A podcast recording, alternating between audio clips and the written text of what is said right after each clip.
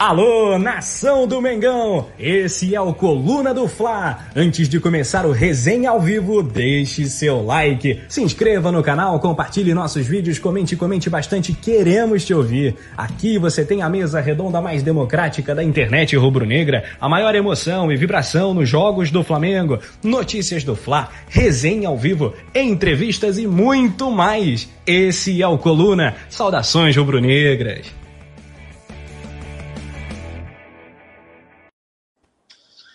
Fala, nação rubro-negra. Noite, né? Como diz a Paula, noite para todos. Que boa, né? Depois de uma derrota, né? Nunca é, é bem colocado.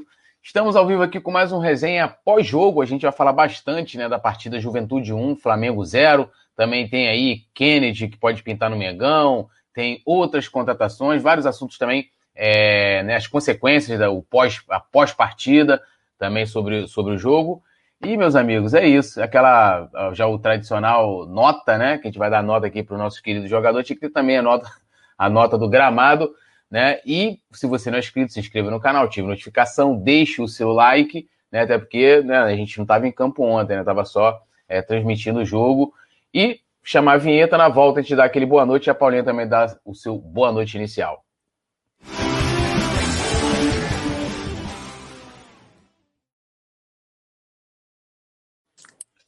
Bom, agora sim, Paulinha, seu boa noite não, sua, sua noite, né? E sua, seu destaque inicial aí desse dia seguinte à derrota do Flamengo. O que, que você tem a dizer pra noite. gente? noite para você, para todo mundo. É, hoje vai ser um pós diferente, né? Porque a gente vai ter que, na hora de dar nota, considerar a péssima condição em que o jogo foi foi feito, né? Eu acho que hoje vai ser um trabalho meio que. Como eu posso dizer? Árduo, tanto para nós quanto para o chat, porque avaliar desempenho de jogador jogando numa poça d'água, né? Num gramado, numa piscina, é complicado. Mas a gente fará o possível para ser levar em consideração todas as ponderações. Já tem gente falando que a gente está tendo jogador de polo aquático, né, Vicente Fly? Eu acho que a gente já pode disputar a categoria polo aquático com o nosso time principal, inclusive, porque assim, tá. Foi puxado, né, ontem. Mas é isso, tem muito assunto. Mercado da bola, né? Flamengo sempre de olho aí nas possíveis oportunidades de mercado. Vamos falar muito sobre isso, vamos falar sobre jogo, vamos falar sobre já é um pouquinho de olho no próximo compromisso. Resenha fala de tudo, amor. Não é só pós-jogo, não. A gente. O que vocês botarem na roda, a gente está debatendo. É isso. Como diria o Túlio, tudo nosso, nada deles. E bora, bora resenhar. Segura que eu quero ver. Eu ia falar o nome do, do, do, do outro jogador também que está aí no, né, sendo ventilado no Flamengo, que é o, o Felipe Anderson. Aí o, Anderson colocou lá na pauta, né? Felipe eu. Aí eu fiquei com o negócio de Felipe Daronco. Eu falei, não posso falar Felipe Daronco. Eu lembrei, eu travei, entendeu? é o Felipe Anderson também, e, e, essa proposta aí pelo, pelo nosso querido Vitinho, dando boa noite aqui para rapaziada, Diego Carvalho Danilo da Silva, que tá lá no Facebook, galera do Facebook também, ó. Deixa o like aí e compartilhe. Também a galera aqui do, do YouTube, jogar nos grupos de WhatsApp, né, convidar os amigos, vem aqui pra gente resenhar e a gente, como é que eu posso dizer, é, é, mastigar junto essa, essa carne, essa carne assada, essa derrota aí. Pablo Pinto também tá aqui com a gente, Vicente Flá, Urubu Rei, ah, Yuri Reis, Adenilson Azevedo, Gustavo Linares, Luzilene Oliveira, ah, José Rodrigues, Romeu Ferraz, Frausch, já falei, né? Nome, nome de, de jogador do Flamengo. Mário Malagoli também sempre com a gente. E vambora. Paulinho, antes de a gente começar a nota aí, primeiro a sua avaliação geral daquele da partida de ontem, se dá para fazer algo muito, né, uma, uma é que se fala, uma avaliação técnica da partida, porque realmente prejudicou muito o jogo, não só porque o Flamengo perdeu, e aí logo em seguida a gente já começa né, com, a, com as notas e a galera também já vai preparando suas notas aí. Difícil. Difícil avaliar um jogo que, na minha concepção, não era nem para ter acontecido. É, totalmente sem condições aquele gramado, né? Na hora que a gente viu, realmente, eu acho que o Mário fala, olha, hoje vai ser difícil de dar nota. Foi exatamente o que eu falei quando eu cheguei, né? Hoje vai ser brabo. Não tem como, assim, de verdade, avaliar tecnicamente. Eu acho que o Flamengo iniciou com a estratégia errada e o próprio Ceni falou sobre isso, né, na, na coletiva. de tipo, cara, a gente tava jogando num gramado ensopado, querendo tocar bola. Não existe, a bola não ia correr, né? Então acho que o começo do primeiro tempo foi de um Flamengo insistindo muito numa jogada que não estava dando certo. Assim, não sei se vocês repararam, né, a galera do, do chat, mas assim, o Ceni tava bem desesperado. Tipo, bola longa, bola longa, para de ficar tentando dar toque. E jogador insistindo em tentar dar toquinho, nitidamente, não, não, cara, não rolava. Não tinha condição, era só água. Como que você vai querer tocar bola? Então eu acho que o começo também foi foi foi complicado de estratégia errada, o Ceni mandando os caras fazerem bola longa, bola longa, porque era a única possibilidade que realmente a gente tinha de tentar alguma coisa e tinha jogador que estava tentando dar toquinho, né? Não à toa o erro de, né, do Mateuzinho foi um erro de avaliação, de tipo, era nítido que do tio que fazer ali, né? Dele tentar atrasar aquela bola, assim. É, mas para mim o jogo não deveria nem ter acontecido, não tinha condição técnica nenhuma, sabe? Nenhuma. O Flamengo melhorou no segundo tempo, né? Acho que começou a entender que o caminho não era jogar tocando bola. E aí a gente começou a tentar criar mais chance, né? Teve chance com o Bruno Henrique, teve chance com o Pedro. Começou a tentar afogar, né? Afabar, afobar o, o, o Juventude.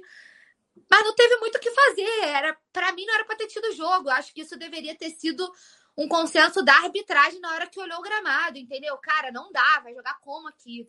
Né? Então, para mim, não era para ter tido jogo. Vamos dar as notas aí em cima do que é possível, mas eu acho que, cara, perdemos num vacilo, né?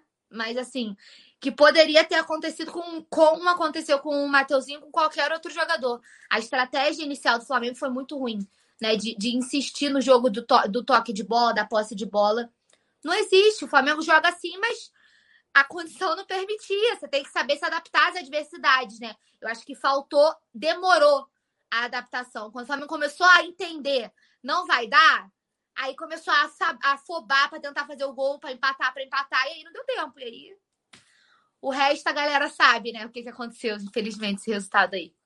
É, não, só dá uma lida aqui no, na fala do técnico do Juventude, porque assim, mano, é uma parada é, que se fosse o Ceni falando, eu ia falar, mano, tá iludindo a torcida.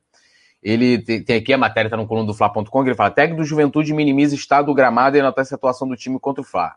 Abre aspas aqui, né, pro querido Marquinhos Santos. O, o trabalho vem evoluindo, os atletas estão de parabéns e o vestiário está fechado eles têm entendido a metodologia de trabalho e o modelo de jogo. Olha agora. Taticamente, não deixamos nada a desejar para Palmeiras, Flamengo, Santos e Atlético Paranaense. O Juventude tem se mostrado nesse patamar e crescido a cada jogo. Se fosse qualquer outro campo, talvez nem teria jogo pela quantidade de chuva que caiu. Fecha aspas aqui para o técnico. Ele tá de sacanagem, né? O cara, mano, não tem. É, fala assim, ah, avaliar o jogo de juventude. Que jogo? Que, sinceramente, assim, que jogo, né, que, que, o cara avaliou do Juventude. O Juventude não jogou nada, o Juventude fez o gol, pô. Entendeu? Então, assim, é, é impressionante. É Túlio. Ele falou, né? É. Ele tá gramado. Aí o cara me vira e fala assim: se fosse qualquer outro campo, talvez nem teria jogo. Mas no meu pode. Porque eu sou, eu sou os donos, porque eu fui o dono da casa, eu ganhei o jogo. Aí podia ter jogo, mas se fosse outro lugar não era para ter, porque o que ele deixou claro para mim é isso. Se fosse qualquer outro lugar, não era para ter tido jogo. Mas aqui vai ter jogo, sim. E vocês que lutem. Entendeu? Se fosse o Sene, e aí, quando o Sene fala merda, eu venho aqui falar, pô, falta autocrítica. O cara não tem como ir a público falar uma parada dessa. Que taticamente não deixou a desejar. Não é possível. Ele não viu o jogo, né? Pô, não como o cara em sã conselho. Aí é o que eu falo da autocrítica. E aí, não só do Sene, mas de todo treinador, jogador, a gente que comenta, a gente tem que ter autocrítica de saber até onde a gente pode ir. Pô, falei merda. Pô, viajei. Não, não é possível, a pessoa não tem um pingo de noção para falar que não deixou a desejar em nada taticamente. Porque que jogo que teve? Nenhum. É, não, não. Começar, tem que rir mesmo para não chorar, porque é, é de uma é um egocentrismo que não é possível a pessoa olhar e falar, porra, jogamos pra cacete, hein? Porra. o Flamengo no chinelo. Não, o cara falar que tá no mesmo patamar de Palmeiras, Flamengo, até é brincadeira, né? Pô, o Paulo Leão falou: o Flamengo tem que montar um time de polo aquático. Já tem, já, já tem já o time de polo aquático. É, mandar uma boa noite aqui também para Aliciana Marques, para Natanael Lima, que também tá aqui com a gente, Errol Flynn, rapaziada que vem chegando aí, já vai dando aquela voadora no like, né? E compartilhando também. Like, galera, senta no like. É, assim, ó, desconte sua raiva do gramado no like. Vai lá e mete o dedão no like. É, vamos agora às notas, né? Começando aí, Diego Alves não teve culpa no gol, sim, né? Ele ainda tentou pegar, foi um belíssimo chute que o Peixoto acertou e acabou marcando. E eu acho que o Diego Alves também, quando foi acionado, foi muito bem, seguro, né? Assim, vou dar uma nota 6,5 aí pro, pro Paredão. Cara, minhas notas hoje vão ser bem baixas, na real, cara. Eu acho que tô com o Túlio, né? Culpa nenhuma. O Diego, o Matheusinho deu assistência, né? Falou, faz. O Diego Alves, coitado, tinha nem, nem chance no gol ali. Foi bem no que precisou dele. Sei lá, sete. Tá na média, não teve culpa no gol, não. É, ó, o Mário Maragoli deu 7. É, o Vicente falou vai dar nota, Vicente. Vai dar nota. O Errol Flynn deu 7. Cadê a nota aí da, da rapaziada? Eu vou colocar a média 7 aqui pra. Não, e o Vicente Flá fez um comentário aqui que ele falou o seguinte, né? Falou que muitos comentaristas deve, de, é, né, disseram, né? Deveríamos ter treinado para uma situação assim. Disseram que o time tem que se adaptar. É, tem que se adaptar. Uh, pô, tá de brincadeira. Pablo Pinto deu 5,9, Marco Antônio Teles deu 7,5, Mário Malagoli 7. Então, é, 7 tá bom. Mateuzinho, né? Mateuzinho. Mateuzinho vacilou no gol, como a Paula bem lembrou, né? Foi uma, uma, uma orientação do Ceni para evitar, é, na verdade, o time perder a sua maior característica, que é o passe curto, que é o envolvimento, né? A, a bola que vai passando ali por todos os jogadores do, do elenco, às vezes até o goleiro também, porque é, sempre, desde aí, isso começou muito a ser falado com, com o Domi, né? Do goleiro jogar com os pés e tal é, mas vacilou no gol, porque se você tem uma orientação no treinador, tu vai ter que fazer diferente, não vai tentar ali, passinho curto. Eu vou dar nota nota 2 aí pro Mateuzinho pela cabacice. Caraca, Túlio. Agora tu me quebrou. Eu já tava pensando que a minha nota tava baixa, aí tu foi mandando um 2, assim. É, cara, Mano, o Mateuzinho foi garoto, né? Assim, é... eu venho falando bem dele, vem jogando muito bem, não tira em nada o mérito dele nas últimas partidas, mas a viajada que ele deu, assim, de tipo. E, e não foi uma, né? Assim, ele teve o lance do gol, depois ele continuou insistindo em tentar dar toque curto, né? Ele quase entregou mais umas, umas outras duas vezes ali, que a galera teve que ficar atenta, ele teve que que voltasse rápido, que ele, tipo, fiz merda, aí ele tentou, voltou rápido, conseguiu corrigir, mas ele, ele insistiu na mesma jogada outras uma, umas duas vezes ainda, quase deu uma entregada boa, assim, mas dois eu já acho puxado demais, assim, pela cabacice. Cara, muito difícil ontem, analisar ontem, porque, nossa, não tinha como, velho, sei lá. Eu não quero ser muito injusta, sei lá, velho, quatro e meio, não tem como. Não, o doido, porque assim, cara, como a Paula falou, a gente vai avaliar. Ontem foi tudo prejudicado. Até mesmo se fosse avaliar aqui o time do Juventude, aqui eu ia falar, cara, vai avaliar. Assim, quase era um, um, um dia para não ter jogo naquele campo ali. A verdade é essa. E aí o Mateuzinho, diante da orientação do Sene, ele deu mole, foi tentar fazer algo que o chefe falou: evite. Fazer aquilo, porque o Sene tava o tempo todo. É, não, ó, evite fazer. Aí ele foi lá e fez. Aí vamos chegar e falar, Túlio, ó, não faz isso aí. Eu vou lá e faço. Aí é tipo isso, pô. É. Então, assim, a galera aqui, ó, Mário Maraguari deu nota 5. Peraí, deixa, deixa eu voltar aqui que eu abri outra parada aqui no, no PC. Ah, PC. Vai dar 6,5 para todo mundo, porque ele não quer ser injusto e porque não era para ter tido jogo, então a gente já sabe que o dele é 6,5 para. 6,5 para geral. Ó, o Errol Flynn deu 5, o Mateuzinho. Ah, o Mateuzinho, ó. A Rosira, que chegou aqui também, um beijão para ela, deu nota 4. Então, é, Pablo, Pablo Pinto deu 5,5. Uh, Mário Maraguari, 5, 5, 5 tá bom o Yuri Reis, a, a, a Leflar, um e-mail. Aí você falou de mim, aí o rapaziada dando um e-mail. Eu acho que dá o quê? Uma nota 4? Nota 4 acho que tá bom aí pro, pro Mateuzinho, né? Eu tenho 5, tem. Né? Acho que um 4 aí, não tá, tá, tá injusto? Ó, o José Rodrigues comentou aqui, ó. Meu like já foi. Então, galera, vai lá dar seu like. 4, tá bom? Estamos de acordo? 4. É. produção resolve aí. Quando, quando a gente não entra no consenso, a produção que manda na bagaça. Produção né? que manda. O Ilharão, também achei que não, não fez nada demais. É, vou dar nota 5 aí pro, pro Arão, tá bom. Eu queria saudar o Ante, que chegou na live e mandou um 10 pro Mateuzinho. Tá feliz, né, Ante? Boa noite para você, que só para você que é boa noite, né? Porque pra gente aqui é só noite. Seja bem-vindo ao Coluna do Flá, valeu pela audiência. Se puder deixar o like aí, aproveitar que tu tá acompanhando o debate, a gente agradece. É... Franklin Cabral chegou também aí, Túlio, dando, dando boa noite pra gente. Mário Malaguai deu 5 pro Arão. Eu vou com vocês. Eu acho que a, a média toda do time é por aí. Não teve. Cara, não tem como. Vai ser todo mundo a mesma nota. Vai ser muito difícil hoje. Tá, produção, seis. Tá bom. eu aceito seis para Arãozinho. Eu aceito, eu aceito.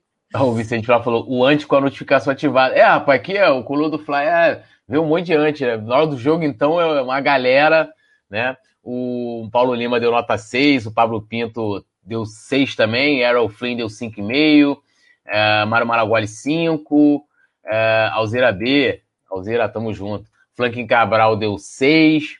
Paulo César Lopes aqui tá dando um abraço. Paula, um abraço para você. Ele botou vice, mas é para você. Né? Abraço para você também. A Alzeira B deu 5, a Areflá 5. Acho que um 5 aí é. Tá, tá de boa. Né? É. Ó, o Gustavo Henrique agora, o nosso, como o Rafa gosta de falar, a nossa torre, né, torre rubro-negra, eu vou...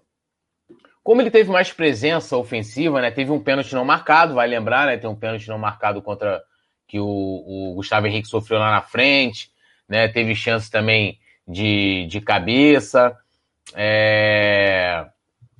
Eu vou dar 5,5 pro, pro Gustavo Henrique.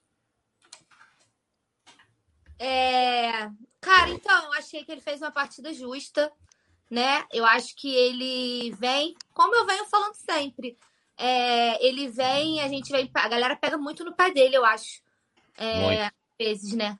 Assim, é um cara que mostra quando ele é ultimamente, né, nas últimas partidas, e quase não tem entrado, né, porque o Arãozinho assumiu aí, mas quando ele é solicitado, ele não tá entregando. Eu acho que falta até um pouco de boa vontade com o Gustavo Henrique, às vezes. Eu, eu acho que a galera pega pesado com ele, às vezes.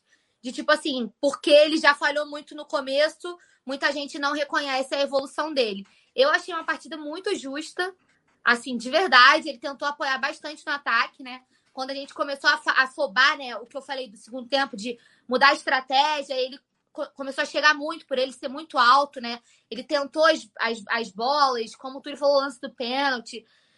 Ele tentou lançar, assim, eu achei que ele se empenhou muito dentro das condições do que a gente podia fazer. Então eu acho que ele merece um 6 até um, um 6 e 25, eu acho ok. Eu achei uma partida justa o que ele podia oferecer, eu achei ele bem esforçado até. Ah, acho que é isso. E ó, a galera aqui também, Alzeira B deu nota 5,5, Aleflá deu 6, Paulo Lima deu 6, Franklin Costa, ia falar Franklin Cabral, né? É, deu nota 5, Alzeira botou Paula, manda um abraço para mim, botou ali. Antônio Eu vou Filho... uma plaquinha. Abraço. É. é. Antônio Filho Santos deu nota 9, Mário Maragoli 6,5, Franklin Cabral, agora sim, Franklin, Franklin Cabral, não trava mais minha língua, deu nota 6, Paulo César Lopes deu 5, é, Franklin Costa deu 8, deve ser um. Ah, Matheusinho já foi o Franklin Costa, será que Franklin Costa é um infiltrado? Tá, tá tranquilo aí, tá registrado. Gil Carvalho deu 6,5, né? Ah, deixa eu atualizar aqui. Pablo Pinto deu 5,5, Errol Flynn 6. A dele é, é maior que a do Arão, com certeza, hein? Acho é. que aí dá. É, seis aí é justo. Ele é. jogou melhor com o Arão, sim, gente. Desculpa, Felipe Luiz. Mas. É, não, acho que tá justo, acho que tá justo. É, agora Filipinho, né? Filipinho, ah, Filipinho, só a Paula. Felipe Luiz. Felipe Luiz. Felipe Luiz. É... Cara, acho que o Felipe Luiz foi uma partida segura e também foi bem ofensivamente. Eu vou dar uma nota 6 aí pro, pro Felipe Luiz. Acho que tá de bom tamanho aí. Já estão me zoando, né? O Mário Malaguai falou que eu vou dar 10. Já falei que hoje a nota baixa para todo mundo, porque não tem como. Né? Se eu pudesse, eu dava 10. Queria dar 10, gente. Um dia dar 10 para todo mundo aqui, ó. Flamengo ganhar de 5 a, 5 a 0 jogando bem, todo mundo. Meu sonho é chegar aqui um dia dar 10 para todo mundo, gente. Os humilhados serão exaltados. Esse dia vai chegar. Mas. É, Filipinho, acho que foi uma partida boa. Assim como o Gustavo Henrique, eu acho que ele fez o que ele podia dentro das possibilidades. É um dos jogadores mais inteligentes que a gente tem. Então, acho que ele foi um dos caras que conseguiu é, ter a leitura de que desse jeito de jogar pelo chão não vai rolar. Foi um dos poucos que, né, que, que tipo assim, não ficou tentando insistir. Já que a gente tá falando de lateral, né? Se por um lado o Mateuzinho ficou insistindo, né? E foi aonde a gente saiu o gol numa, numa, numa estratégia que, que era errada, o Felipe, por outro lado, viu que, cara, por aqui não dá. E ele é um dos caras mais experientes, mais inteligentes, né? De, de melhor visão do, do elenco. Eu acho que isso fez diferença ontem. Justo, fez o que tinha que fazer dele, não comprometeu. É isso. 6 e 25, igual o Gustavo. É, eu acho que deve ir nessa mesma média, ó. O, o Vicente Flazoano, chuva estragou a chapinha do Felipe, nota 2. Aí, Paulinho. Então, pô. O Paulo Lima deu 5,5, Errol Flynn deu 6, Mário Malaguali deu 6, uh, Errol Flynn deu 6, Aleflá 6, aí ó, Alzira, Filipinho 6,5 por causa da Paula. Lucas Silva deu 6, uh, ah, deixa eu subir aqui, deixa eu ver, ali já é o Gustavo Henrique, deixa eu atualizar, Pablo Pinto 6,5, né, Franklin Cabral 6, ele falou, tem mais um Franklin, né, também, Franklin Costa 6, é, é, Franklin Cabral e Franklin Costa, né? Tudo para mas tá, tá, tá, bem chegado os dois Franklins aí. É, então acho que um 6 aí tá justo, não tá? Um 6, é, tem o Paulo Pinto 6,5, com 6, tá bom. Diego, bom, a produção trouxe, eu não acompanhei, mas eu acredito na, na minha produção, né? O melhor que nós temos. É, que Diego, né, o juiz antes da partida, reuniu os, do, os dois né, capitães da, das equipes e falou: olha, e aí, dá para ter jogo? Tipo assim, jogou na mão dos caras e o Diego, como nosso capitão, falou: não, que isso, dá para jogar, pô.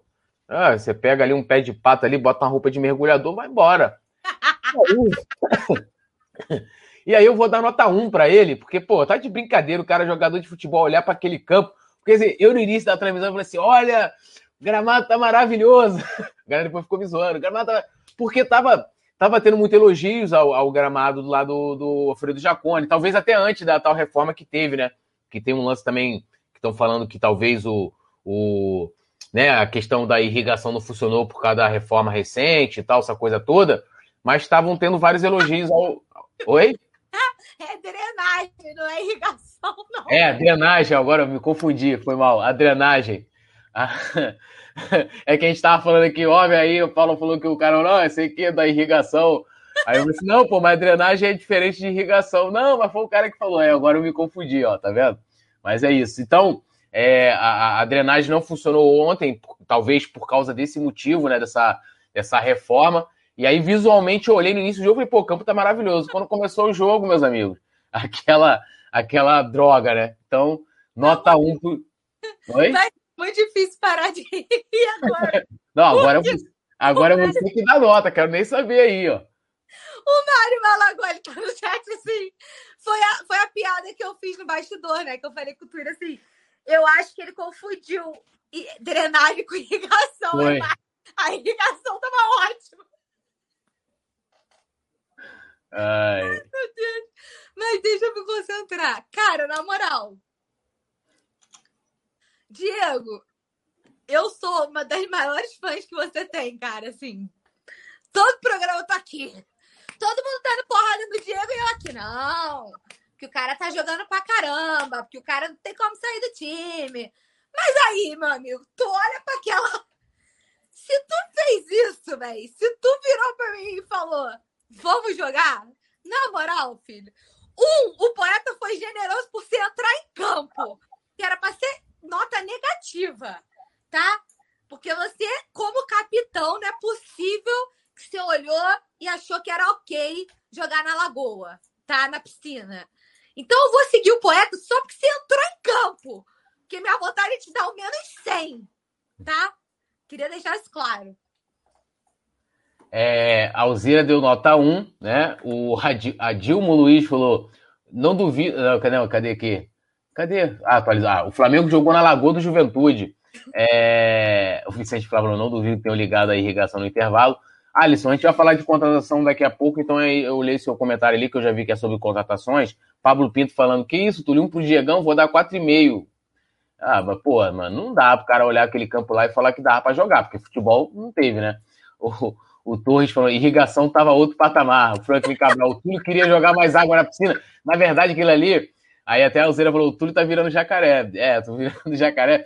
Que tá parecendo, lá em São Gonçalo, quando eu era moleque, a gente saía pra poder é, é, pescar rã, né? A gente entrava nos brejos, né? Entrava, tá igualzinho os brejos lá de São Gonçalo, irmão. Tá igualzinho.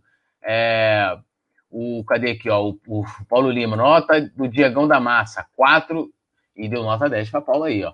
O Alzeira, já falei aqui, nota 1, negócios lucrativos de Eu Digo, para mim, nota 2, prendeu demais o jogo, o Errol Flynn deu nota 5, o Diego Carvalho deu nota 6,5, a Leflar nota 4, a negócio lucrativo falou que o nome dele é Rony. Rony, tamo junto, irmão. É... Deixa eu atualizar aqui, peraí, peraí, peraí. Uh, Yuri Reis. Oi? Cássio Santos, Diego, menos 5. É, menos 5. Yuri Reis, nota 5. O, o Mário Maraguai, tudo queria afogar o Michael. O Cássio Santos, não fala isso, Cássio Santos. Diego Calado é um poeta. Não, Diego Calado, ontem meu, era Diego Calado. Não vai dizer que Diego Calado é um poeta. Né? Não, não, coloque, não coloque os poetas nessa parada. Não cabe nessa frase, né? Não, Diego... sim, é. Não teria que botar nessa parada aí quieto. Não é, eu, acho que, eu acho que a média aí que a galera tá no chat, ó, tem 1,25, Alisson deu nota 2, Franklin Costa deu, deu 4. É... Eu acho que 3,5 tá justo. Porque tem eu acho que um 3,5 tá justo. É, Vicente tem Túlio, 4. Túlio foi no mangue catar lixo, pegar caranguejo, conversa. Já fui no mangue também pegar caranguejo também. Já fiz tudo isso aí. Tive infância, né, irmão? Pô, que isso. É, João Gomes, né? João Gomes eu achei, cara, assim, um jogo tranquilo, não tem que falar assim do, do João Gomes, tem como. Pô, ele ontem jogou definitivamente na. Vamos dizer assim, entrou no lugar do Gerson, mas não teve nem como fazer uma, uma, uma avaliação mais, mais aprofundada, né, da, da, nova dupla de volante, que é Diego e João Gomes. Eu vou dar uma nota 5 aí pro João Gomes. É, não tem muito, né? Hoje vai ser rápido, nota, porque não tem que avaliar muita coisa fez o que se esperava dele, né? Tentou dentro das possibilidades, não comprometeu, né? De vez em quando a gente fala que, igual no outro jogo, né? Que ele entrou meio afobado, assim, às vezes ele entra querendo muito jogo, aí faz umas faltas que você fica, pô, não tinha necessidade, né? Dá umas, dá uma esforçada assim, né? Ele bem pitbullzão, né? Mas ontem, coitado, não tinha nem como ser pitbull, porque você tentava dar o bote, você caía, né? Escorregava. É, não tinha como. Mas eu acho que é isso. Eu acho que. Deixa eu ver aqui, eu dei 5 pro Arão. Eu acho que pode ser. Pode ser 5 também, produção, pro, pro João Gomes. A média vai ser essa aí, não vai dar pra correr muito, não. É, ó, o Franklin Costa deu 5, o Ali Flá deu 5. Ah, o Josi Resistência tá aí. Um beijão, Josi. Saudações rubro-negras, dando boa noite pra gente. É o Vicente Flá falou, Gomes também tentou tocar curto. O time, o time é, foi difícil ali. É, não sei se a Paula vai concordar. É, o time mudar a característica ali, né? Mas é, é, o time tava tocando curto, todo mundo tocou curto também ali, né? Tentando implementar aquele jogo que a gente conhece, mas não dava para praticar, né? O Mário Malagoli deu 6, o Demen deu 5, a Alzira deu 5,5, o Vicente Flá falou que eu não peguei a referência. Pô, não peguei a referência, eu sou péssimo com essas coisas. O Arrow. Não vi. Não, quem falou que eu fui no. Como é que é? é cadê? Deixa eu achar aqui, vai ser brabo. Aí ele falou: Túlio foi no, no mangue caçar caranguejo conversar com urubu, não é isso? Aí eu, eu falei que eu fiz tudo isso aí na infância. O Diego Carvalho falou: não, Túlio, para o Diego eu dei nota zero. Se ele escolheu jogar, ele queria fazer mergulho. O Errol Flynn deu nota 6 pro João Gomes. A Gabriela Maiara, calma, Gabriela. Ela já tá querendo dar nota pro Sene. O Sene tá lá em calma. Calma. Sene é o último. É, o Ali fala, bora logo para a nota do miserável Sene. A galera tá ansiosa, coitado. Já querendo já pegar o Sene. É, vamos lá, o Misael Pedroso deu 5, né? Já li aqui, Demen deu 5, Alisson Silva deu 4,5, o Pablo a Pinto. A média do, do, do João Gomes é 5 também. Eu também acho. O Ed deu 6 aqui, acho que tá bom aí, 5 aí pro portentoso João Gomes. Vitinho, cara, que é o nota que eu posso dar pro Vitinho? Ai. O time também ontem, assim, não, não, jogou muita coisa, né, cara? Também. É... Aí entra sempre a questão do gramado prejudicar. É, porque ele joga também muito em velocidade, mano a mano, buscando o drible. Complicado. Eu vou dar. Vou dar. Uma coisa que o Vitinho poderia ter feito não fez, que era arriscar mais de fora da área, né? Mais chute, que ele, ele é um bom finalizador, né? De longa distância. E não fez. Eu vou dar 4,5 pro Vitinho. Vitinho. É... Brabo. Deixa eu pensar aqui no que, que o Vitinho fez na partida. É... Não muita coisa, né? É... Concordo com, com, com o Túlio de que era para aproveitar o chute dele, ele tem um bom chute, né? É, podia ter tentado usar as armas, né? As armas que a gente tinha tentar ir para o mano a mano, tentar jogar de velocidade. A gente viu que foi difícil, não dava, não tinha como. O poeta deu 4,5? É... 4,75, para não ficar tão injusto, que eu acho que ele ainda tentou algumas coisas ali. Tentar uma coisa, né? Se ia dar certo, aí time ah, é. ah, vai que, né? Chegou o dia em que a Paula ia dar nota pro Vitinho maior do que eu, tá vendo? Chegou esse dia, meus amigos. Depois a, a, daquele todos os elogios que teve nos jogos passados ao Vitinho, hoje a Paula deu nota maior. Então fica o registro aí. Mas para já ele que, pra ele que você. Já? Eu... É, temos que. que, que eu, eu acho que no outro jogo que ele foi bem. Oi? Temos que fazer o retrospecto. É, não, teve um jogo que ele jogou muito, nos elogios você carregou de muitos elogios, assim, que eu até destaquei aqui. Falei, aí, ó, quem diria que um dia chegaria a Paula, daria tantos elogios pro Vitinho, não lembro a nota, mas vamos depois fazer o tira-teima. O Paulo César Lopes aqui deu nota 4, é... o Alisson Silva deu 4,5, o Misael Pedroso deu 3, o Demen deu 3, é, Mário Malagoli deu 4, uh, ah, deixa eu ver aqui, o Ed deu 3, Aerofrim deu 3, o Aleflar deu 0,5. O Mário Maragoli já li aqui, né? 4. Oi? É, o Sérgio Luiz está revoltado com a nossa nota. Ele falou que o Vitinho é uma íngua, não sabe dominar uma bola e que não é um jogador profissional nota 1. Ele está revoltado com a nossa nota pro Vitinho. Ah, nota, nota do amigo, a gente respeita, né? Mas é.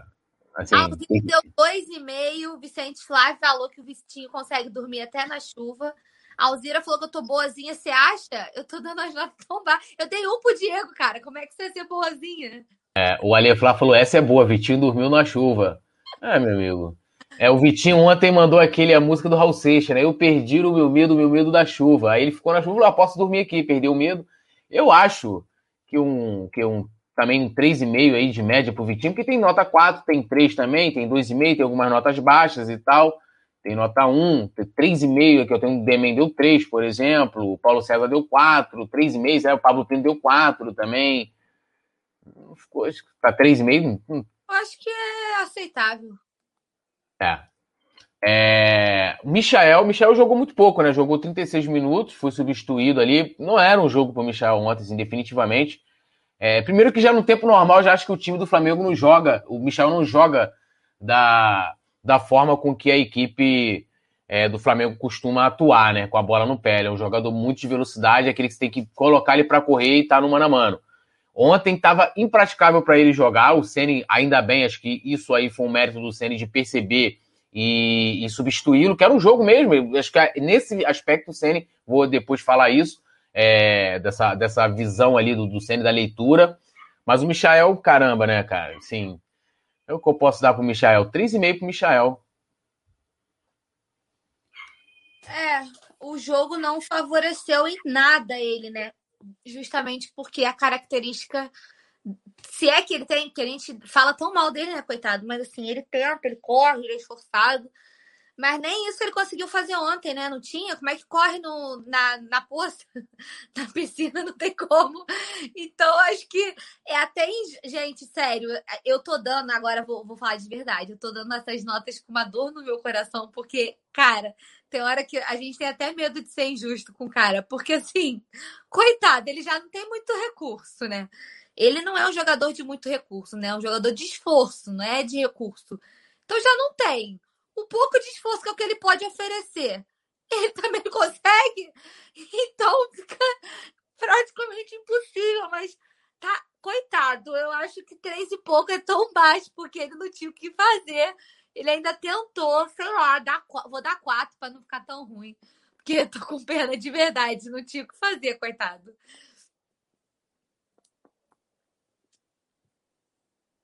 Tá mudo, Túlio. É, um dia complicado pro nosso querido Michael. Daqui o Lohana Pires chegou. Boa noite, Lohana. Beijão pra você. Tudo nosso, nada dele. Chegou atrasada, né? Mas a gente, a gente perdoa. São né? horas, Lohana. Isso são é. horas. Perdoamos. Ela falou que, ó, Lohana Pires, Misha, nota 4. É, o Marcelo Martins deu nota 5.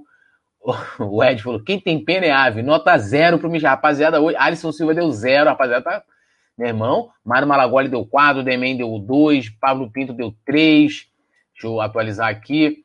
Uh, o Errol Flynn deu 1. Marcos Amaral deu 0. Primeiro ele tinha dado 1, depois ele botou 0. Ele falou: ah, não, 1 não, 0. Né? É, Misael Pedroso deu 3,3, Alzira B deu 2, Franklin Costa deu 2. Aí o Diego Carvalho falou: qual jogo é pro Michael? Nenhum, ele é fora do estádio. Marcelo Martins também tá aí Salve, professor. Tamo junto do nosso na área deles também. Professor Fechamento. Tamo junto aí, colando com a gente. O Yuri Reis falou sem nota pro Michael. Marcelo Fernandes deu três. Ícaro Souza deu cinco. É, deu, deu seis. É, depois ele deu dez. Eu tô achando que essa rapaziada, ó, o Ícaro, o Gilson Shalom. Henrique, não é possível. É, eu tô achando que eles são infiltrados, hein? Eu acho que vocês dois são infiltrados. Aí eu vou cobrar aí a prova de que eu tô brincando. Da nota que vocês quiserem aí, sendo anti ou não, a gente lê também. É, o Sérgio Avanço deu nota 4.3, homenagem à camisa do Pet. Não pode, é, A camisa do Pet é emblemática para você homenagear o É. O Paulo César Lopes deu um, é o quê? Um, dois, tá bom? A gente acho que a gente foi até generoso, a galera foi mais mais crível, vamos dizer assim, né? né? Com, com o Michael, né? Dois, tá bom, Paulinha? Consenso hoje? Cara, sei lá, velho. Eu acho que tá. Tem muita dois, né? Teve muito dois mesmo, muito dois. É, então dois aí, produção. Bruno Henrique, Bruno Henrique, né? É... Bruno Henrique. A gente teve oportunidade com o Bruno Henrique, né? Ele criou é. bem, cara. Eu gostei. Eu gostei. É, tentou. Vou dar nota, nota 6 pro Bruno Henrique aí. Passou raspando. Cara, eu gostei. Eu gostei do Bruno Henrique. As minhas notas mais altas vão ser iguais, eu acho que todos. Gostei dele, tentou, né, o que pôde. Eu dei 6,25 tanto para o Gustavo quanto para o Felipe, né? Acho que ter chegado mais ao ataque, né, por ter tentado mais, mesmo assim, impossível correr, o cara tava lá correndo, tava tentando jogar de velocidade. Então, para mim, ele foi um dos melhores em campo, merece, acho que Peraí, Diego Alves deu 7, foi a nota mais alta. E o Diego tomou gol. E agora vou ter que repensar minha nota, que eu ia dar um 6,5. Mas se eu dei 7 pro Diego Alves, fica injusto 6,5 pro BH. Porque eu acho que ele foi o melhor em campo. Então, eu vou dar 7,5 pro Bruno Henrique, porque ele foi o melhor em campo para mim. E eu tô levando cornetada porque eu não cornetei a contento o, o Vitinho, a Gabriela Maiara, mas eu, eu, dei uma cornetada legal no Vitinho. Acho que ele, que ele, como é que se fala? Se eximiu de jogar. Bruno Henrique, diferente do Bruno Henrique. É, ó, o Ed deu nota 7, Demen deu 7, o Alisson Silva deu 8,5. Eu sei que eu sou melhor que Michel. Rapaz, eu acho que eu jogaria melhor que Michel, hein? Sérgio Avantes deu 6,5. Alzira deu 7. Errol Flynn deu 7. O Franklin Costa deu 7. Paulo César Lopes deu 6. Alzira 6. Misael Pedroso 6,5. Marco Amaral 7. Demen 7. Acho que é 7 aí, hein? Misael Pedroso deu é 4 pro BH, Misael? O Mário Maragoli deu 6,5. O Aleflá 6,5. Eu acho que aí tem que ter muito 7 aqui. 6,5. E, e, e, né? Isnaldo deu 7,5, Paulo César Lopes 7, Pablo Pinto deu 5,5, Marcelo Fernandes 7,5. É, acho que um 7 aí né? Eu acho que um 7 é justo, que tem muito 7, 7,5. É, que o, o Marcelo Martins deu 7,5 também. Pedrão, Pedrão. Pedrão, cara, assim. Ontem também tem um jogo complicado para ele, né? Que joga como, como, como referência do, do Flamengo. Então a bola complicou muito para chegar para ele, mas tentou buscar o jogo e tal, tocar, bababá. Eu vou dar um 5,5 aí pro, pro Pedro, acho que tá de bom tamanho. É... Pedro também não consigo. É o estilo, né? A bola não chegava, né? Para ele. Então, assim, ele também não podia fazer muita coisa, mas eu acho que ele tentou participar, assim. É... Tentou é... ganhar algumas pelo alto, né? Ele tentou usar. Assim, mesmo em alguns lances, eu vi o Pedro, assim, totalmente no meio da adversidade absurda, porque não favoreceu em nada o jogo dele nem o jogo do Muniz, né, que entrou depois ali para ajudar essa trinca aí de ataque para a gente tentar fazer alguma coisa. São dois jogadores muito de área, né? A bola não chega, realmente não tem muito o que fazer. Mas eu achei que mesmo na dificuldade, o Pedro tentou bem, assim. Um cara que tentava pelo alto e tentava dar um giro diferente, criar umas coisas diferentes. Então, acho que pelo esforço de, de, de porra, não tô, tô fora da minha função, o que eu tô aqui para fazer, eu não consigo mas eu vou tentar de outro jeito, então eu acho que um 6 é justo, assim. Vale. Passa porque ele tentou pra caramba, coitado. É, o Demen deu nota 8, né? O Mário Malaguai falou que ele não desanimou, lutou muito. O Alisson Silva deu 2,99, Pablo Pinto deu 5,3, é, finalizou, mas não fez boa partida. O Paulo Lima, o Pedro lutando com a bola, nota 5. O Errol Flynn, 6,5. Misael Pedroso, 7,5. Sérgio Luiz, aqui concordando com um comentário da Paula sobre a, né, a análise aí do, do, do, Bruno Henrique. A Gabriela Maiara falando: Vitinho tem que jogar no futebol piauense. Por quê? Uh, Sérgio Avanço deu nota 6 para ele, lutou na água, nota 6. Alzira deu 6 também. Uh, o meu Mengo é o melhor, 11,6. Fernando Márcio do Vale deu 3. Demen Jali, né? Nota 8. Uh, eu acho que um 6 aí. Acho que a galera tá seguindo muito aí. Ó. O Pedro Luiz deu 6. O Franklin Costa deu 8. É, Gilson Chalon deu 6, Paulo César Lopes deu 8, o Ed deu 6. Acho que um 6 aí, e junto com a Paula não tá, não tá ruim, não, professor. É, Rodrigo acho... Muniz. Rodrigo Muniz. Cara, é aí que eu fico bizarro. Eu peguei aqui o, o SofaScore para poder pegar ver o tempo de jogo. Teve um jogo aí. Eu, não, o João Gomes quase não jogou. O João Gomes jogou o segundo tempo inteiro. Eu tô quase... falando a mesma coisa, produção. Vocês estão é. malucos, cara. Também Aí eu, aí eu pego ali pra poder ver qual o momento que o cara entrou. Aí eu fui olhar a nota do Rodrigo. Pô, mano, o Rodrigo Muniz ganhou 7. O Rodrigo Muniz teve uma finalização. Não por culpa dele, acho que é a, a, situação do jogo, né? O, o, gramado e tal. Assim, porque o cara ganhou o atacante que entrou justamente pra, pra, né, pra, pra receber lá na frente. Eu vou dar aqui para pro Muniz aqui um 5. Acho que tá bom aí pela participação. Não, não errou muito ali no, no espaço, lutou também bastante. Acho que é cinco pela luta. É isso, que coitado. Tentou, mas não conseguiu fazer nada, né? Errou tudo também. É, vou ter que seguir o poeta, a produção dessa vez. Não vou conseguir muito diferente, não, porque também não favoreceu, mas diferente do Pedro, que eu achei que esforçou muito, o Muniz, coitado, chegou, chegava uma hora que nem tentar ele conseguia, né? É, então, é isso aí, não tem pra onde nós correr, não, galera. Então, hoje tá difícil a gente. É, o Paulo Lima deu 5, o Demen deu 6, Pablo Pinto 5,5, o Ed 6,75, o Mário Maragoli deu 6, a Alzira deu 5, o Jailton Brito falou 5 para todos ontem, horríveis. É, Fernando Márcio do Vale deu 6, Pablo Pinto 8, que falando, quase fez um gol, quem? O, o deve estar falando do Pedro, né? Que o Muniz não teve uma finalização, o Samuel Gomes deu 6,5. É, o Samuel Gomes deu 6,5, o Mengão melhor deu 8,7, Franklin Costa 6, Misael Pedroso 5, Errol Flynn 4, é, Sérgio Avanço falou Muniz pela luta, concordo, deu nota 5, acho que né, o, Paulo, o Paulo Lima deu 5, também acho que com 5 aí é, não é injusto. É, unânime aí essa. É. Ai, vamos lá. Querido e portentoso Rodinei, né? Pô, irmão. Como é que Como é que avalia o Rodinei, né? O Rodinei entrou ontem, já quase entregando sempre, né? Entra e, e quase entrega. Primeiro que eu, eu mesmo com. Teve falou: ah, mas o, o Ceni tirou o Mateuzinho por causa do cartão e tal, mas assim, cara, beleza. Talvez seria pior perder o, né, o Mateuzinho no próximo jogo expulso. Não é complicado, né? O Rodinei, cara, tristeza, que isso. Dá de brincadeira, né? Nota 0,5 por Rodinei.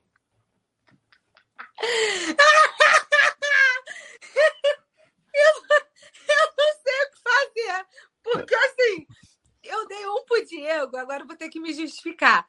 Só porque ele resolveu jogar, né? Porque em campo, se ele não tivesse tomado essa decisão ridícula, a nota do Diego teria sido uma nota aceitável.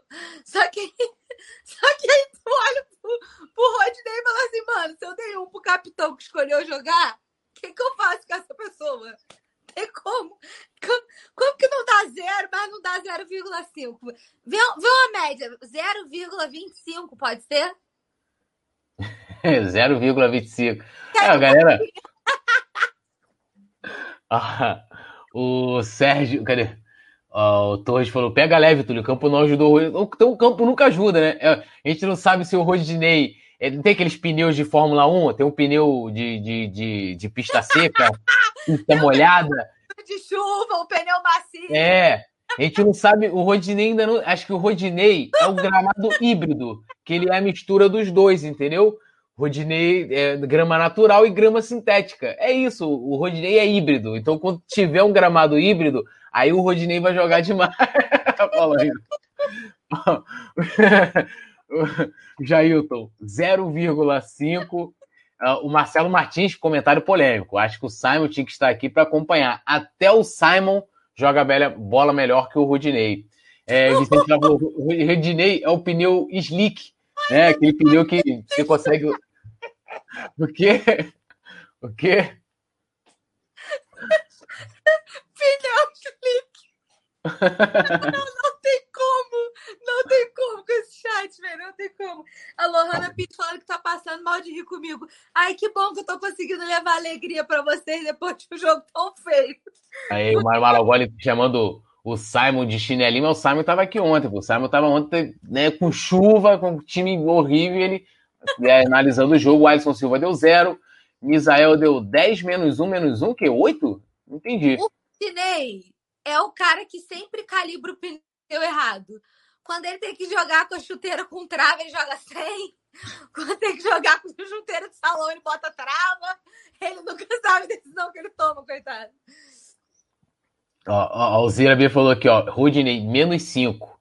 É, o Paulo Pinto falou, tudo saiu sem querer o 8 pro Pedro, mas minha nota para ele foi 5,5. Tá bom, ele ficou ali, o Pedro tá numa, numa média. O Pedro tá bem na casa, filho. Quem tá mal, o Rodinei. É, Rodinei tá, tá, né, tá sinistro, que o Demen deu dois, o Lohana deu um e meio. Olha, o Sérgio avança, o Rodinei é o pneu careca, pode trocar. É, o Marcelo Martins deu 1,71, o Paulo Lima deu 1. É, cara, assim, ó, o Sérgio avança é 1, né? Então, assim, eu acho que é isso, acho que é um 2, que um e meio. Um e meio, né? Eu acho que você tá sendo generoso, mas tudo bem. É, é, o Marcelo Martins falou que isso foi um elogio para o Simon. Vou ter que recortar e mandar, e mandar para o Simon isso aí. Eu acho que o Simon joga mais que o Rodinei e chegou ela, amigo. Natália Coelho tá aqui no chat, um beijão pra Nath. Duplinha boa. Tamo junto, Nath. Beijão para você. É, é isso, um e-mail. Hugo Moura. Hugo Moura jogou 20 minutos, entrou ali tranquilo. Se não teve é, grandes percalços. Até teve um erro ali que ele perdeu um, uma bolinha ali, gerou um contra-ataque para Juventude, mas logo parou, a bola parou numa poça e aí nós recuperamos a bola. Então, é, vou, dar, vou dar aí um 5 para o Hugo Moura. É... Deixa eu ver minhas notas aqui agora, peraí. Quanto que eu dei para o João Gomes? Você deu 5. 5. Então, como o Moura jogou menos, 4,5. 4,5. Vamos lá. O Demen deu 5, é, o Ed deu 6. É, Lohana falou, Natália Coelho, o nariz mais cheiroso. Se é o mais cheiroso, eu não sei, né? Mas é, o mais bonito, a gente já, já foi eleito. O, o Zira deu nota 4. O Misael, Pedroso deu 1,2, Samuel Gomes de nota 3. É, então o negócio tá ruim também pro Hugo Moura aí. Deixa eu atualizar aqui. O Alisson deu 4, né? Uh, Gustavo Linares deu 4 também. Paulo Lima deu 5. Uh, ah, já li aqui o Sérgio, né? Que deu 3,5. Eu acho que aí o que um, um 4. Ah, o Paulo Pinto deu 4,5. Hugo Moita. Hugo Moita. Um 4 tá bom, né? Não tá? Acho que tá, tá de bom tamanho. Eu queria, eu queria explicar, porque eu acho que o Igor, Igor Alexandre, chegou atrasado. E ele não tá entendendo o que, que tá acontecendo nessas notas. Que ele falou: Mateuzinho não foi a pior nota, não é possível. Explicaremos para você, que eu acho que você chegou atrasado. Tem uma justificativa da pior nota ser de Diego. Quem é a pior nota até o é momento? Rodinei, né? Motivos óbvios. Mas assim, temos justificativas plausíveis, inclusive, para a nota de Diego Ribas. Então, assim, é. Ele que escolheu jogar, né? Pelas, pelas informações, falou que dava para jogar naquele gramado lá, então por isso que a nota do Matheusinho não foi tão ruim. Mas as cornetadas foram devidamente feitas, né? Só para te deixar a par aí, para você falar, esses loucos, não tem como esses malucos estão aqui falando o quê, né? Mas temos justificativas plausíveis para as nossas notas.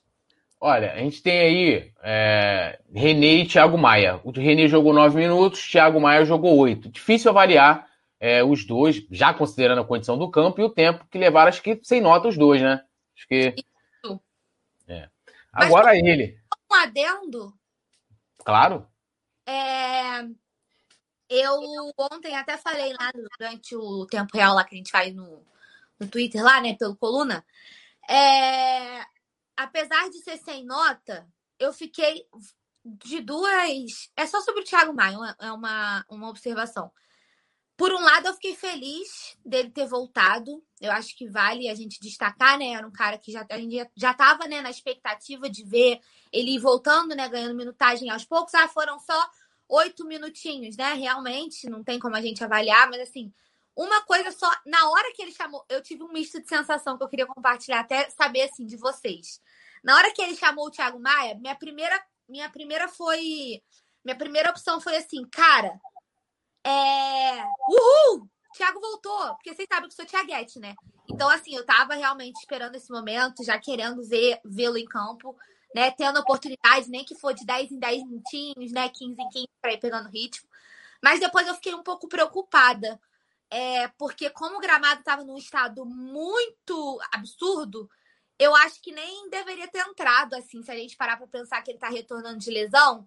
Depois que eu fiquei, uhul, ele entrou, eu fiquei, aí, o cara tá voltando de lesão, poderia ter sido perigoso, né? Na hora eu fiquei meio, meio preocupado, sabe? Acho que eu não teria arriscado pela, pela, pela condição do gramado, mas só queria fazer esse adendo mesmo, né? De, de, de, da felicidade. Ele até falou sobre isso depois do jogo, de ter retornado, e eu acho que é um cara que merece nosso apoio e que tem muito para oferecer para a gente. Então, só queria fazer essa observação mesmo. Foi bom vê-lo de volta, né? Ver que vai ter, que as oportunidades vão começar a aparecer, né? Mas difícil, né? Ele ter entrado. Eu fiquei meio, meio preocupadinha por causa do de volta de lesão, né? Gramado pesado, essas coisas assim. É, agora entra o Sene, que aí eu vou fazer minha avaliação dentro do, dessa entrada do Thiago Maia. É, o eu acho que na saída do, do, do Michael, ele fez uma boa leitura ali, viu que não era. Estava falando isso durante a transmissão, não era um jogo para o Michael. E aí ele colocou mais um atacante, que seria um jogador que potencialmente, dentro da lógica dele, que eu concordo também, estaria, seria mais um jogador na área para receber uma bola longa, um lançamento. É, mas é, as demais substituições é que, ele, é que ele faz sempre, que é uma coisa que aí eu sempre critico no Senna, que é tirar um de uma posição e colocar. Ah, você tira o Felipe Luiz, coloca o René, né? E é, um, tira um de uma posição para colocar em outra. O Thiago Maia, eu, sinceramente, eu, eu não entendi ontem ele colocar o Thiago Maia. Eu tô até vendo que a Alzeira falou assim: olha, é, hidroginar. Eu acho que ele quis dar tratamento pro, pro Thiago Maia. Falou, vá lá da piscina. e treina aí lá. É, porque assim, se ele não colocou o Thiago Maia no jogo contra o Fortaleza, beleza, no jogo duro pegado, ele, ele teve a opção, falou: ah, não vou arriscar colocar o cara ali no jogo, tá. Ontem tava muito pior, como o Vicente Flá falou. Ali todos, todos os problemas do campo, você ainda tinha a água, né? Então você tá um jogador que tá sete meses parado. O cara entrou ali, eu não entendi essa coerência do Sene, né? É, mas eu vou dar aí nota 4 pro Sene, acho que tá bom. Nota 4 para ele. eu vou seguir quase tudo que o Túlio falou. É, acho que ele fez certo quando ele tirou o Michael, foi uma leitura ok. Acho que a leitura do começo, como eu falei lá no começo, a gente tentou avaliar esse jogo, que é muito difícil da gente avaliar, né? Porque não era nem para ter acontecido. Mas assim, eu vi o Senna no primeiro tempo com muitas orientações de tipo, é, vocês não eram para estar tá dando toquinho, né? O, o cara tava. Eu, assim, nos primeiros minutos, realmente achei desesperador o Senna o tempo todo. Bola longa, bola longa! Tira o perigo, tira o perigo, os caras tentando tocar e o Senna falando não, não. Então, assim, eu acho que ele até, assim, em questão de instrução, ele teve essa leitura, ele até fala sobre isso. Tipo, no segundo tempo, eu acho que no intervalo ele deu um chega-palavra, os caras falaram, pô, não é aí o caminho, né? Porque o Flamengo custou a, a entender que não dava para jogar pelo chão. É, mas como eu já fiz a observação do Thiago Maia, né? E aí é, é, o que a gente concorda, acho que não deveria ter entrado, porque o campo muito pesado, o cara voltando de lesão era perigoso. No todo, eu acho que eu vou dar cinco pro Sene, por ter mexido bem quando mexeu no Michael, por ter tentado o tempo todo falar pros caras, não é assim, e os caras não estavam obedecendo ele no começo, acho que teve isso né? Que eu falei até do, de tipo, o Flamengo custou se adaptar ao estilo de jogo, não é para trocar por, por baixo. E ele já estava alertando isso há algum tempo. Então acho que a gente tem que tirar um pouco a responsabilidade dele e jogar para quem tá ali que tá insistindo no erro toda a vida, né? Então eu acho que dentro de todas as possibilidades nem foi tão ruim. Eu acho que uma nota 5 é justa. É, ó, o Demen deu nota 4, o Mário Maragoli deu 6, o Ed, o Ed tá bolado, fora a cena nota 0. É, o Vicente Flá falou, além de não seguir a orientação do Senna, ainda tentaram sempre pelo lado mais alagado. Sim, é um bagulho que me deixava muita raiva. Toda hora também. Então, assim, os caras não, não fizeram o que o técnico mandou, né? Não tem como a gente é. jogar do Senna, não tem como. O, o Marcelo Martins deu 5, o Franklin Costa deu nota 2, né? É, o Jailton Brito também dando uma cornetada, falando que ele tinha que ter colocado o zagueiro, tirado o Arão, né? E, e ter, é, desculpa, ter colocado um zagueiro e colocado o Arão no meio e ter adiantado o Diego, e que o Vitinho era a substituição, o Flynn deu nota 2 uh, ah, por sacar o Misha e um pelo, pelo blusão do Mengão que ele usava. A Lohana Pires deu 3,75 por ele tirar o Gomes e pôr o Moro. Uma coisa que não deu para entender, porque o, o, o, Gomes, o João Gomes não estava pendurado, estava tava seguro na partida, fazia uma partida tranquila, assim, não, não entendi. Gustavo Linares deu 0, Sérgio Avanço deu 4, Uh, deixa eu atualizar aqui. Vamos lá. É, o Alisson deu zero, o Misael Pedroso deu 5, o Isnaldo deu na bolsa. Ele tinha que ter como nota 0,5 o feio na leitura. Era jogo para Hugo Moura no lugar do Diego. E demais deveria ter visto o estado do gramado, disse ele aqui. Ah, eu acho que aí colocar um 4,5 para o CN não seria injusto. Apesar de ter notas baixas, temos notas altas também, 5. E é, o professor até já decidiu 4,5. Então tá aí as nossas notas, né? A nossa, vamos dizer assim, avaliação individual de cada personagem envolvido nessa partida de ontem, que não é para esquecer, né? É para ser lembrado. As derrotas ali, você tirar o que se pode melhorar, o que não se pode melhorar.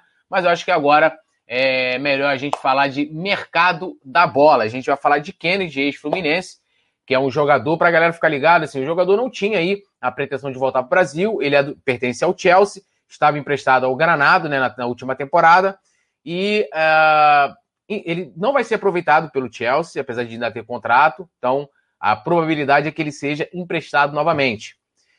E aí parece que o cara agora acenou, falou: opa, eu topo ir para o Brasil, topo ir jogar no Flamengo. E aí, a, a, vamos dizer assim, hoje as coisas estão entre clubes, né? O Flamengo precisa convencer o Chelsea é, de liberar o jogador por empréstimo. Comprar não vai, eu acho que não, não faria é, esse investimento. Acho que seria mais empréstimo. E trazendo aqui os números, né? Até para Paulinha comentar também, inclusive aproveitando fazer um jabá. Esse foi o tema do meu vídeo de hoje lá no Opinião no Coluna do Fla Play. Então a galera é, se inscreva lá no Coluna do Fla Play, né? Que é um canal com conteúdos exclusivos aqui do Coluna. Tem lá minha opinião toda detalhada, né? Tem também outros vídeos, né? Com opiniões né, da Paulinha e né, recortes aqui do resenha, para vezes a galera que não consegue assistir tudo sobre um determinado assunto. Tudinho lá coluna do Fla Play. É, então, Paulinho, ó, números do Kennedy, temporadas 19, 20 e 21, tá? Ele fez 68 jogos, desses 68, 37 como titular. Ele fez 10 gols, 10 assistências, teve 42 passes decisivos e 67 chutes no gol, 20, é, 67 chutes, né, 29 no gol. E lembrando que ele é um atacante, mas é que joga pelos lados, né, é, tanto pelo lado direito como pelo lado esquerdo. E aí, Paulinha, traria Kennedy para o é, Flamengo? Eu acho que, obviamente, oportunidade de mercado total, né? Vir por empréstimo, sem gastos, né? Isso que a gente já debate. É... Considerando, acho que o, o meu principal ponto é parte salarial, né? É, se, se cabe na folha, né? Porque a gente está falando de, de, um cara que está, enfim, quanto que ele não deve ganhar agora, né? Então, assim, se ele baixaria o suficiente para a gente poder ter bancar a ponto, né, de, de não pesar na folha e de não comprometer o, o orçamento. Os números são, os números são bons, eu acho, assim, na, na, minha avaliação, considerando, como o poeta falou, um atacante que joga pelos lados, considerando os atacantes que temos pelos lados do nosso, do nosso elenco, eu acho que é um cara que tem bons números, né? Que é um cara que tem uh, futebol para se destacar aqui no Brasil, né? Nesse retorno.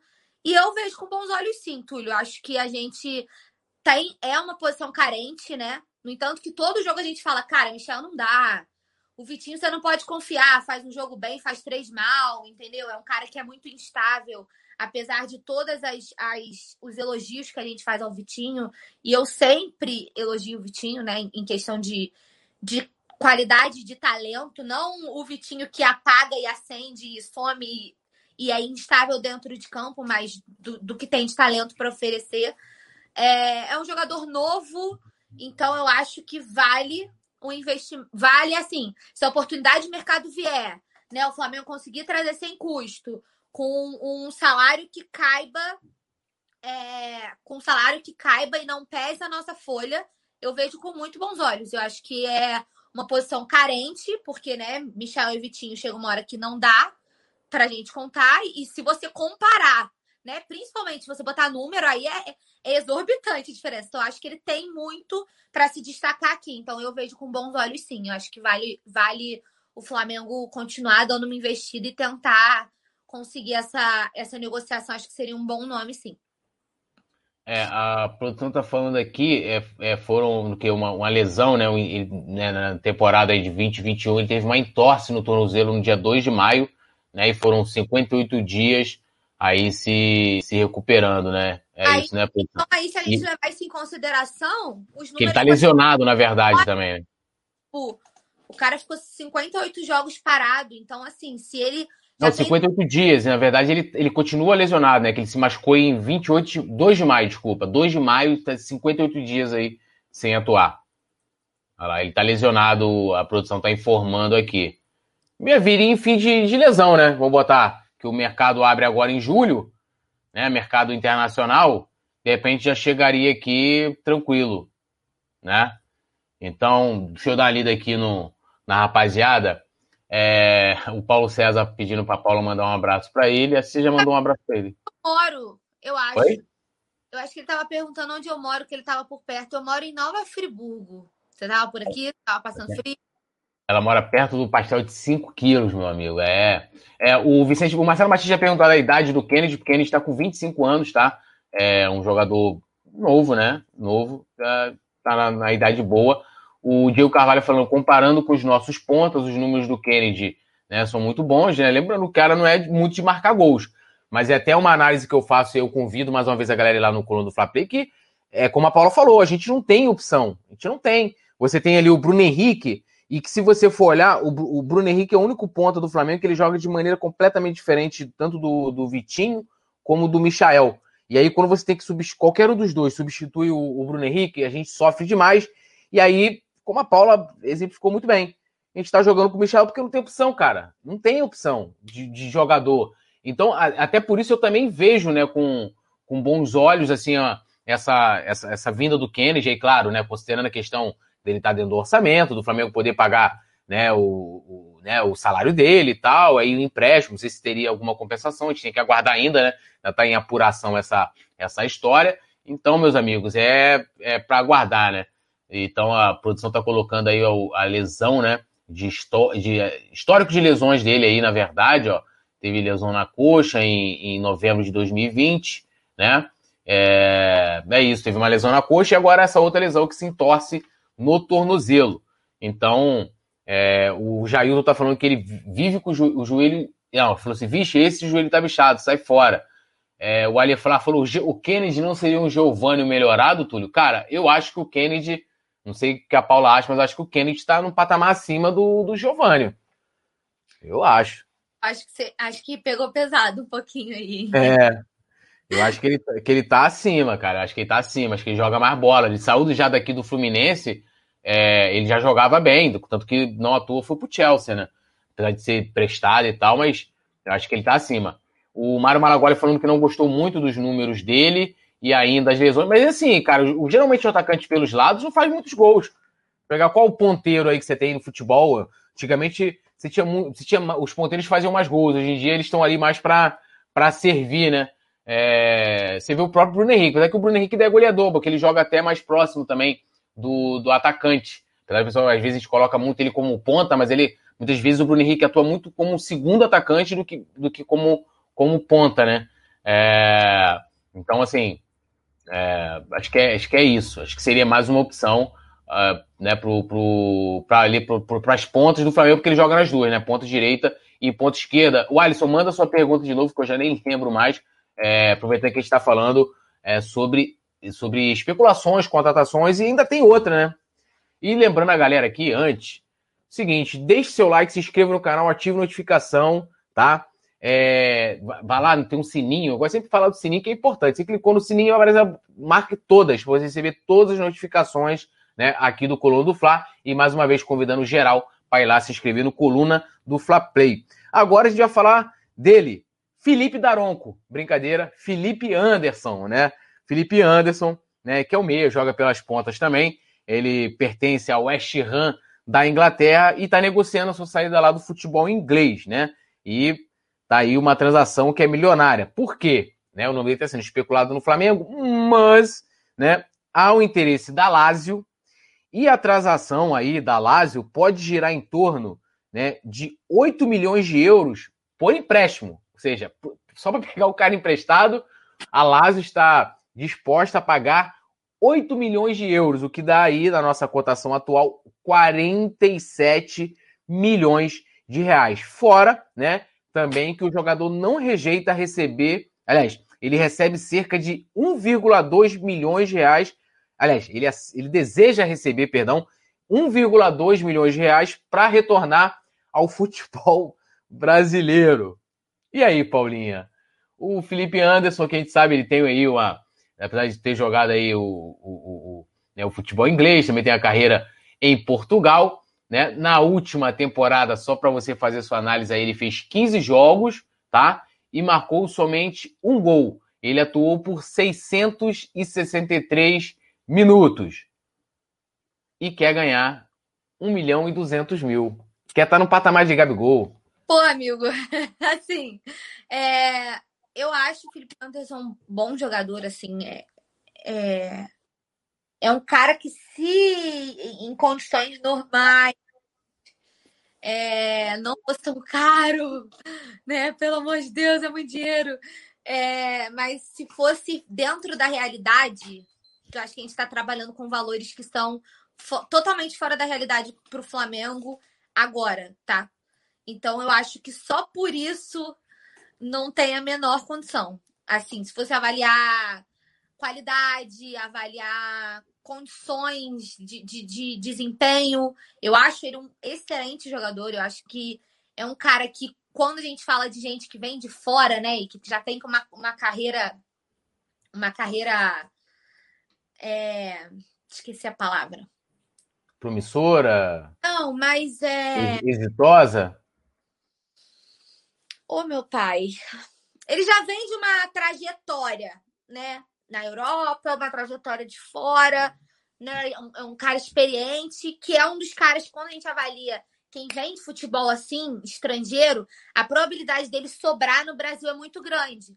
Né? A mesma avaliação que a gente fez quando fala do. quando falava, né, especulava sobre o Davi Luiz, né? De pessoas que, quando eles vêm de outros clubes assim, a, a probabilidade deles sobrarem no Brasil, considerando o nível de, de jogadores que a gente tem atuando aqui, seria muito grande e seria maravilhoso para o Flamengo se a gente tivesse condições. Mas é totalmente fora da realidade. Então, assim, cara, ele é muito bom, mas, amigo, só de salário tu, tu quer o que ganha um Gabigol, pô. Fora, é. não é oportunidade de mercado, entendeu? Teria que desembolsar, não tem dinheiro. Não tem, cara, não tem dinheiro. Mas seria bom, assim, como, como jogador, acho que, que seria uma. Uma opção. Elevadinha. É, lembrando que, a galera tá até falando, o Vicente Flá falou que o Felipe Anderson ganhou o ouro olímpico também, né? Lá em 2016, Thiago Maia, Gabigol, tava todo mundo lá na, na, na seleção. Uh, Jailton Brito falou: valeu pela intenção, Felipe Anderson, mas já pagamos um milhão ao Vitinho. Eu não acho que o Vitinho chega a ganhar um milhão, não, tá? O Marcelo Martins falou: tô fora, esse é o preço de um Michael. O Jailton Brito falando que o Felipe Anderson é muito melhor que o Kennedy. Olha, eu tenho minhas dúvidas, tá? Eu acho que o Kennedy tá acima. Eu, eu acho. Eu não, entendi. que eu vi. Eu não entendi. O Jailton mandou um comentário para mim, mas eu não entendi. Paula, avaliar o Felipe Anderson, por que não avaliar o Vitinho que recebe um milhão? Calma, a gente avalia o Vitinho todos os jogos. Inclusive, hoje a gente já avaliou o Vitinho. Todo não, e vamos avaliar, né? Porque a, a gente e é a próxima pauta, porque também teve proposta, enfim. Todo jogo a gente avalia o Vitinho, então não entendi por que avaliar o Felipe Anderson, porque a gente está falando de uma oportunidade de mercado e eu tenho que dar minha opinião sobre se eu acharia que seria uma boa contratação ou não. Mas não entendi a relação de não avaliar o Vitinho. Falou, a gente fala do Vitinho todo jogo, principalmente agora que ele está jogando como titular direto, porque a gente está com desfalque. Então todo jogo a gente fala dele. Eu realmente não entendi. Se você quiser reformular sua pergunta, talvez fique mais fácil de eu conseguir te, te responder melhor. É, alguém me, alguém me perguntou aí, cadê? Deixa eu ver quem foi o amigo aí. O Marco Antônio falou que quantos, gol, quantos gols o Kennedy fez esse ano? Na temporada 2021, ele fez oito, tá? O Marco Antônio ele continua aqui dizendo que acha o Kennedy muito fraco. Uh, Cara, assim, eu, o Jailton, eu vou concordar com a Paulinha, que ele tá comentando, avaliar o desempenho, etc. Vamos avaliar o Vitinho pelo salário de um milhão. Acho que não tem que avaliar pelo salário, entendeu? Quem é. avalia o salário do jogador não sou eu, é quem é. paga. Entendeu? Você pode, você pode questionar o rendimento do Vitinho pelo que foi investido nele, se ele rende o suficiente ou não. Agora, até que ponto isso reflete no salário é uma coisa contratual se é contrato, se ele ganha isso tudo, porque eu tenho, eu tenho quase certeza que não, que o Vitinho não ganha um milhão, mas assim, a gente não pode avaliar o desempenho do cara pelo salário que ele ganha. A gente tem que avaliar o desempenho dele pelo que ele oferece dentro de campo. Então, continua não fazendo muito sentido para mim, mas eu respeito sua opinião. É, porque entra, entra naquele, assim, tipo, lembro que quando, é, quando o Flamengo trouxe o Guerreiro, tinha muitas matérias assim, porque o Guerreiro foi a, grande, a primeira grande contratação, né, depois do Flamengo começou a se reestruturar, Aí vai assim, ah, Guerreiro é, ganha tanto, então cada gol do Guerreiro, que o Guerreiro realmente é um atacante de poucos gols, né? Vai, é, o Flamengo pagou tantos milhões pelo gol. Irmão, assim, o Flamengo não contratou o cara para assim, ó, você vai, eu quero que você faça 50 gols. Porque se o Flamengo falar assim, olha, eu contratei aqui um atacante para fazer 50, a torcida vai querer que o cara faça 100, entendeu? E você contrata ali o cara para para ajudar, você vai querer, pô, vou trazer aqui o Guerreiro, ex-Corinthians, pô, o cara jogou bem lá, tu vai trazer o cara baseado naquilo aí. Lógico, os gols também levam em conta, mas na hora de pagar o salário, isso, isso não entra, né? Tipo, a cada gol, ou vamos avaliar o Vitinho. Eu também concordo com a Paulo Gil Carvalho, falou que, ó, manda o Felipe Anderson para os porcos. Ela tem madeira que paga, não vejo nem ganho esportivo trazendo ele. Prefiro o Kennedy, disse aqui. É, Vicente Flá falando que o Vitinho ganha menos de 700 mil, essa lenda do milhão, quem falou foi o informado do Nicola. Que isso, Nicola acerta tudo, pô. Pega aí, histórico aí, Nicola. Olha, é impressionante os acertos dele, foi igual a atuação do Vitinho ontem, na chuva. É, né? Ó, vamos passar então para a próxima, próxima pauta, que o nosso tempo está tá minguando a, a, cada minuto, que é justamente o Vitinho, que é o que está dando debate aqui, bacana, a gente discorda, concorda, e, e assim a gente, a gente segue, porque o Flamengo né, recusou aí uma oferta milionária né, do Al Etfaq, né, da Arábia Saudita, que teria feito uma proposta, eles botaram na mesa, tá? Foi oficial, uma proposta de 3 milhões de dólares, né? mas a direção do Flamengo né, foi lá e falou: opa, opa, opa, opa, não quero vender, né? Não, não vou vender. E, né, e até a matéria aqui, o colono do Fla.com, lembra né, que também em setembro de 2020, o Al Fateh, outro clube da Arábia também, é, né, acenou com a possibilidade de investir 5 milhões de dólares, né, algo que em torno da época daria 27 milhões de reais. Então agora, ou seja, a oferta desse outro clube foi menor. E já passando para a Paula aqui, concordo com a direção, dentro de tudo que a gente discutiu aqui, das poucas opções que a gente tem para os lados do campo. E aí eu quero ouvir sua opinião, Paula. A direção fez certo? Tinha que vender, tinha que conversar, falar, pô, vou tentar chegar lá, sei lá, aos 5, 6 milhões de dólares. É... Flamengo deveria vender Vitinho? Atenção total na Paulinha nesse momento. Não. O Flamengo investiu 40, né? 40 milhões para 45. Para você vender por 3 de, de, de dólares. Deixa eu tentar até converter aqui para saber. A gente, o dólar tá 4,93 agora, né? Isso. 1 dólar, 4,93. 3 milhões.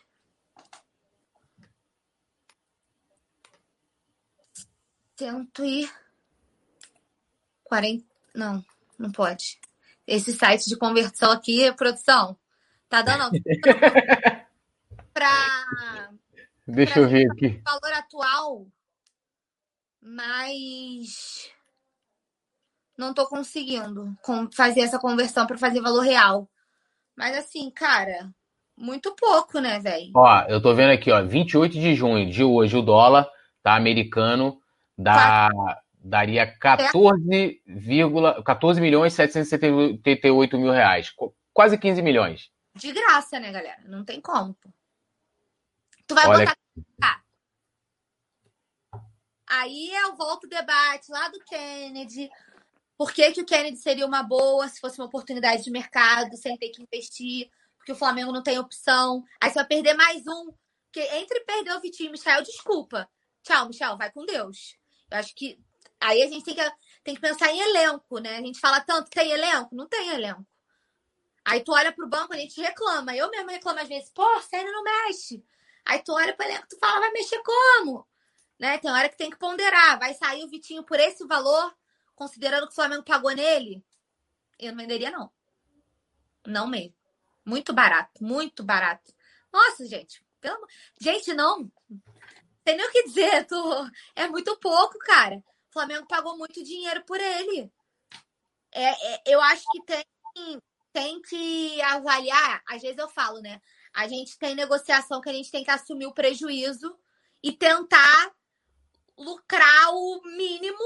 Quer dizer, lucrar nem é a palavra, é assumir o prejuízo. Cara, investimos mal, vamos tentar recuperar um pouco desse dinheiro para você, né? Porque aí você roda a folha salarial, é menos uma pessoa que você banca para você pagar um cara que vai te dar mais retorno. Eu acho que tem hora que o Flamengo tem que assumir, assumir o prejuízo. Mas não dá nem 15 milhões de reais, né? Então, assim, o Flamengo pagou 40 e poucos milhões. É, a discrepância é muito absurda. Isso a gente rejeitou pelo Léo Pereira. Mais, eu acho. Então, assim, não tem como. É, não tem elenco. Você vai botar aqui no lugar, velho. Não dá, não dá, não dá. Ó, agora eu vou saudar com um braço só, Nath, que o outro braço tá meio baleado, mas céu azul de anil é o nariz mais bonito do Brasil. Quiseram falar aí que é o nariz mais cheiroso, mas como eu não sei, né? Você passa, imagina a Nath pegando assim, fragrância Morpoju, aí jogando no nariz também, pô? como que é isso? E eu vou colocar a Nath na roda aqui também, já vai entrar participando. E aí, Nath?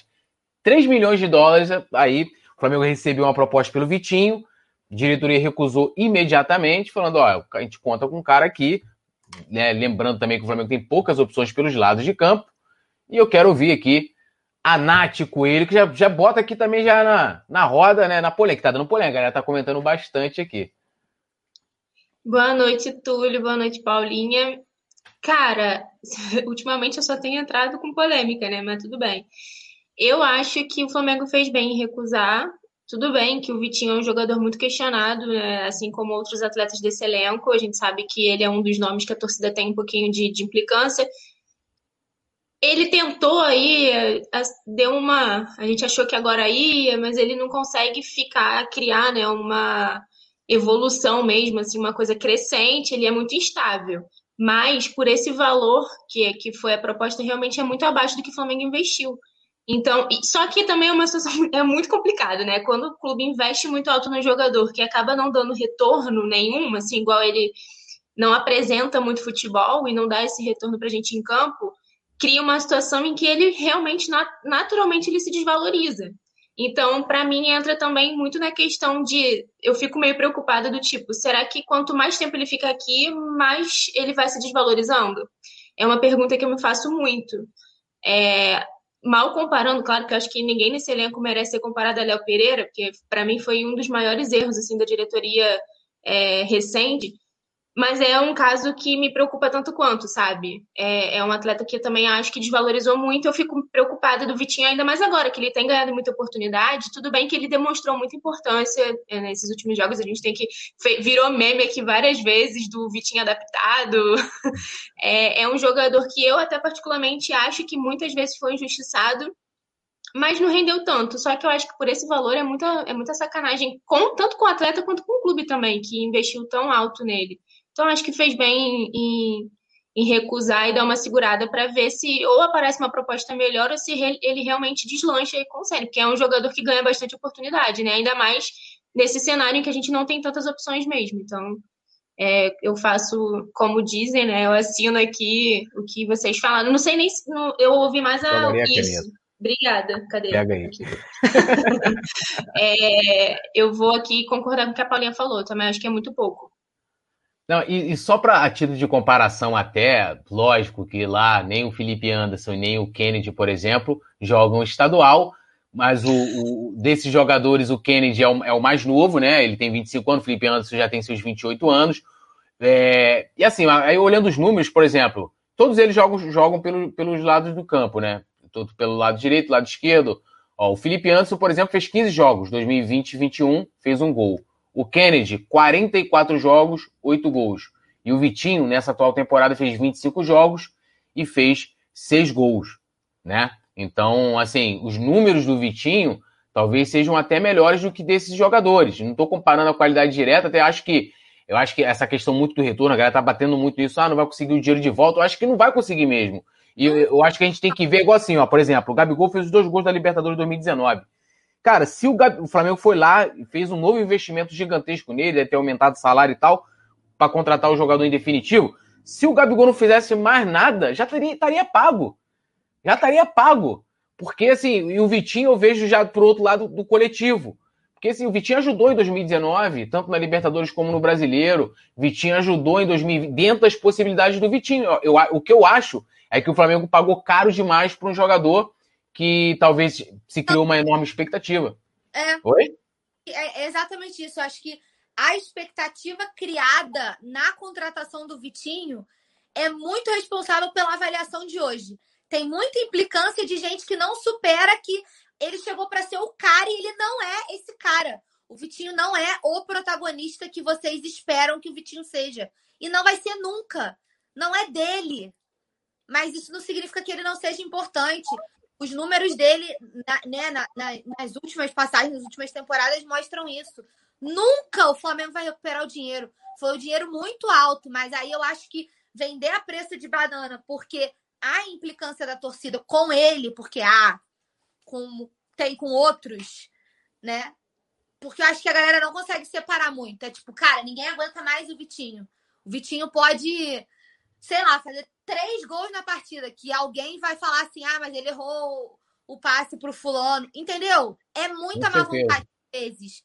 Então a gente tem que tentar separar. Você não gostar do jogador, cara, é natural. Mas tem que saber separar que, até que ponto ele consegue ser importante. Se vender o Vitinho, a gente vai botar aqui no lugar, o Max. tem isso, né?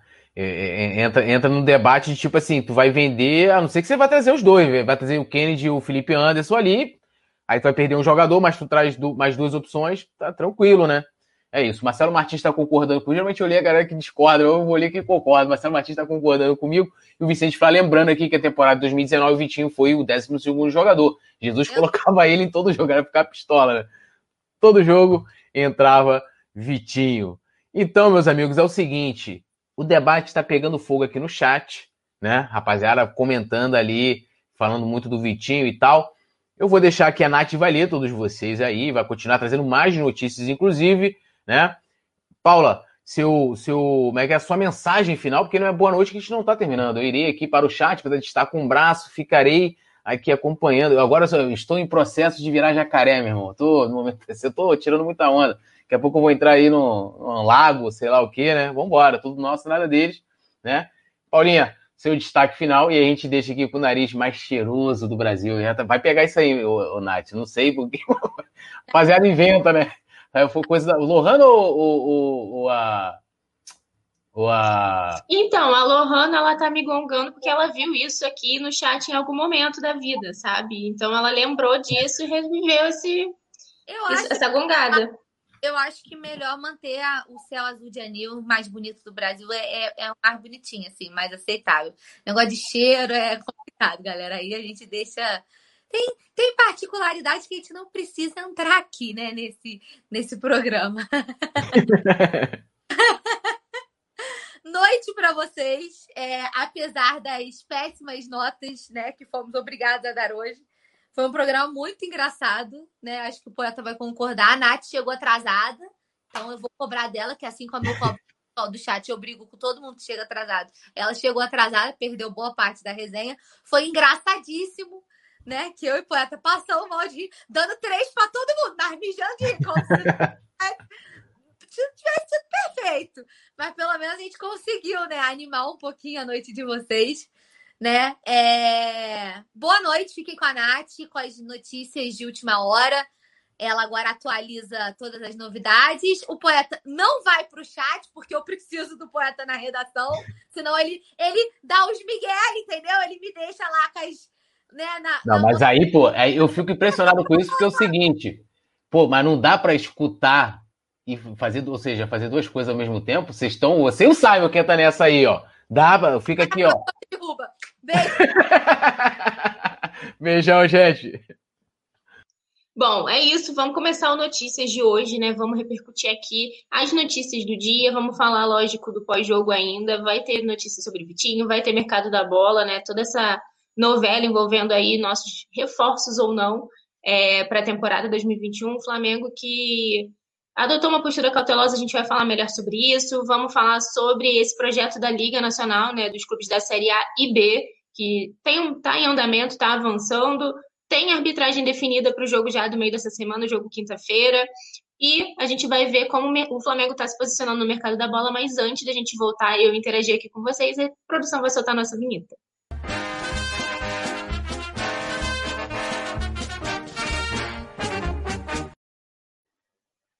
Voltamos. Antes de eu começar aqui a primeira notícia, eu vou ler aqui ó, o chat. É, o Ron Fly dando boa noite para Paula e para o Túlio. É, minha mãe chegou por aqui, Lilian, oi mãe. O Alisson falando que o Túlio não lê a pergunta dele. É, o, Túlio ele é, ele é, muito imperativo, sabe? Então é difícil. É, o Gustavo Linhares falando boa noite, da Nath, eu adoro essa vinheta. A produção tirou muita onda né, nessa vinheta. O Valdir está por aqui também dando boa noite. O Jailton Brito também. Mas vamos abrir aqui, né, com a primeira notícia do dia. Por quê? Da noite, né, no caso. Vamos abrir aqui para a gente poder começar o nosso debate. Eu quero ouvir sempre aqui a opinião de vocês. O Ivo está aqui também elogiando a nossa vinheta. Realmente dá vontade de continuar cantando, né? A gente que está sem o Maracanã, sem poder assistir os jogos do Flamengo, né, pessoalmente. Mas vamos começar porque justamente, né, falando do Maraca, o estádio está cedido a Comebol por conta da final da Copa América. A gente sabe disso, né? Já tem alguns dias. Nosso jogo contra o Fortaleza na semana passada foi o último lá, né? Antes do estádio ser entregue à entidade sul-americana. Logo no mesmo dia, depois do jogo, a entidade assumiu ali o Maracanã para tentar começar um processo de recuperação no gramado, fazer algumas mudanças, deixar é, o Maracanã com a cara realmente da Comebol por conta da final da Copa América, ia personalizar, fazer uma série né, de, de coisas ali no estádio, e por conta disso, sem o Maracanã, justamente a dupla que administra o estádio é, teve que procurar uma outra opção né, para realizar o Fla-Flu do fim de semana. Então, pensando nisso, dentre algumas opções que surgiram, é, o Flamengo está muito perto de fechar com o estádio do Corinthians, né? New Química Arena, lá em São Paulo. Atualmente é considerado o estádio com o melhor gramado do país. A gente vê que, os, que justamente né, o campo tem sido uma coisa que tem sido muito criticada. As condições do jogo do Flamengo contra o Juventude ontem eram precárias, não tinha condição né, de ter aquele jogo, drenagem não funcionando, a gente não sabe até que ponto foi intencional ou não, muito, muito se comentou sobre isso, mas fato é que para o Fla-Flu, que vai acontecer no próximo fim de semana, no domingo, o Flamengo está aí, segundo o Eric Faria, com 99,9% de chance de mandar esse jogo na New Química Arena, lá do Corinthians. A gente reforça né, que uma das maiores preocupações dos times né, nessa temporada é justamente o gramado. O calendário tem sido muito apertado, o Maracanã recebendo muitos jogos, acabou também virando aí palco para a final da, da Copa América. Então, por conta disso, mais os jogos que o Flamengo manda no estádio e o Fluminense também, a Comebol acabou pegando o estádio para ficar 17 dias ali cuidando dele, tentando reforçar o gramado, trocou parte do gramado, enfim, fez todo um processo. Então, por conta disso, é, além do Flamengo ter escolhido, né, já que é o mandante do Fla-Flu do fim de semana, ter pensado na possibilidade da Neoquímica Arena, apesar da logística ser um pouco pior do que as outras opções, porque inicialmente a ideia do clube era mandar no Raulino de Oliveira em Volta Redonda, no Kleber Andrade em Cariacica, é, ou também no teve, teve, tiveram essas opções que são mais próximas aqui, né, da cidade do Rio de Janeiro, mas por conta do gramado, das condições, que é uma coisa que tem sido bastante criticada, a maior possibilidade agora se torna a Neoquímica Arena, que é o estádio do Corinthians. Eu vou lembrar vocês, né, que o Fla-Flu acontece no domingo, às 16 horas, mas antes disso tem jogo no meio da semana também, a gente vai falar um pouquinho sobre isso no decorrer aqui do Notícias, porque, como vocês estão cansados de saber, vai rolar com certeza a transmissão aqui no Coluna do Fla, no comando de Rafa Penido, a voz do Brabo, então, nessa quinta-feira também tem jogo, a gente encara o Cuiabá, né, às 8 horas da noite, com transmissão do Coluna do Fla, mas a gente vai falar um pouquinho mais sobre isso no decorrer do Notícias. Quero falar, se você, quero perguntar né, a vocês, saber de vocês, o que, que vocês acham é, desse estádio. Se vocês acham que é realmente uma boa opção, é, mandar esse jogo lá, mesmo por conta da logística, que é um pouco mais difícil, né? O Flamengo vai ter que viajar para São Paulo e tudo mais, mas se vale a pena realmente por conta das condições do gramado que não tem nem comparação, né? Com o Raulino, com o Cariacica. É, o Cledson Abreu falou que é ruim não ter estádio, é muito triste. O Valdir falando, tomara que melhore o gramado, né, do Maracanã. É, o Jair, é, Jailton Brito falando que a Nath vai levar seis por chegar atrasada, né? Eu que entrei ali no meio do resenha. É, o Daniel falando aqui que acha que é uma boa opção mandar esse, esse jogo lá na New Química Arena. O Vicente lá falando que lá já é nosso salão de, salão de festas, que ele acha bom. Então é isso, a gente acabou vendo né, em São Paulo. É uma opção para mandar nosso jogo, receber o nosso clássico. É uma pena, né? O clássico carioca e mais charmoso ter que ser mandado em São Paulo, mas nas condições atuais eu acho que realmente acaba se tornando realmente uma boa opção. Mas a gente falando aqui de Flamengo, de Corinthians, tem um projeto também em andamento de criação de uma liga nacional, né? É, a gente já falou sobre isso aqui em outras oportunidades, mas teve reunião novamente nesta segunda-feira para debater o assunto.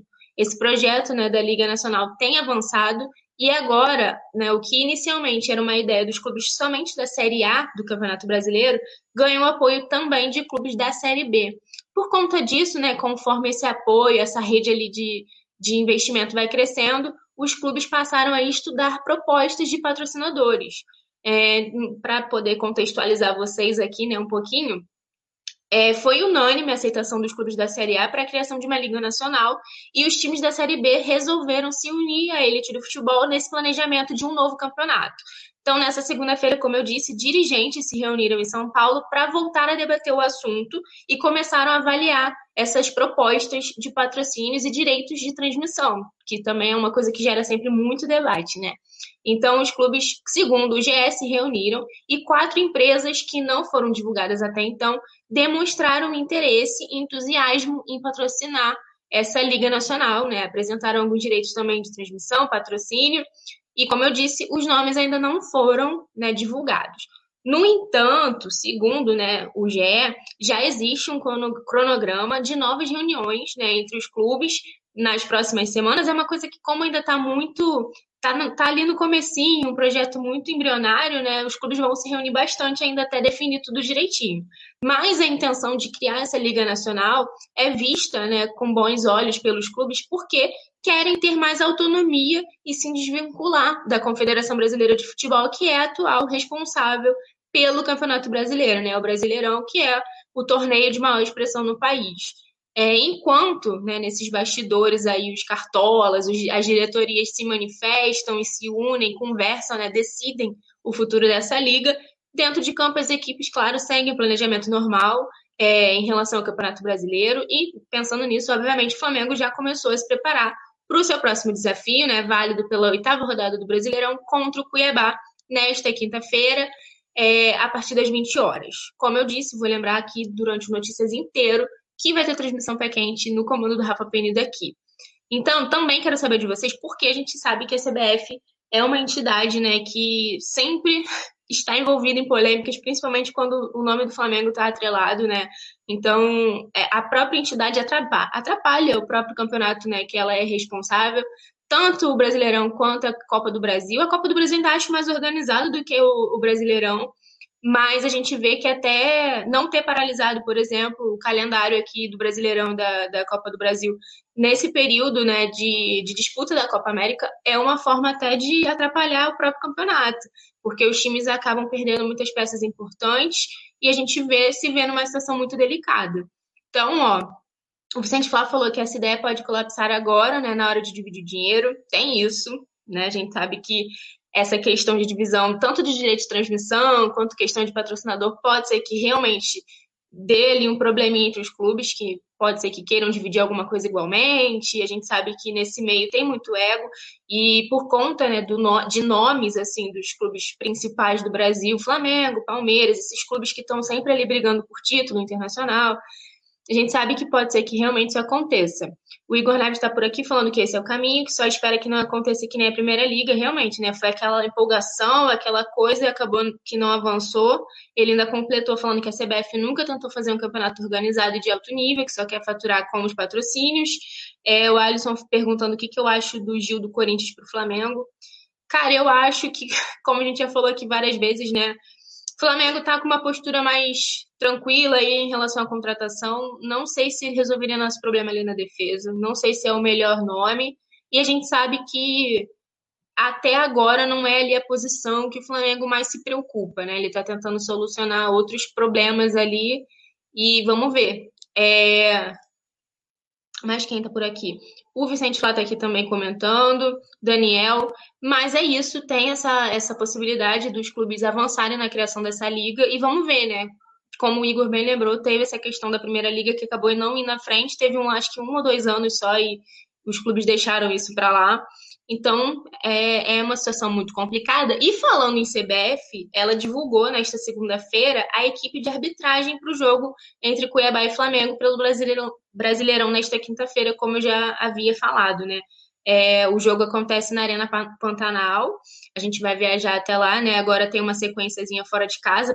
Mesmo sendo mandante do Fla-Flu já no fim de semana, o Flamengo não vai jogar no Rio de Janeiro. Ou se né, acabar não dando certo essa questão da Neoquímica Arena, a gente não vai jogar na cidade do Rio de qualquer forma.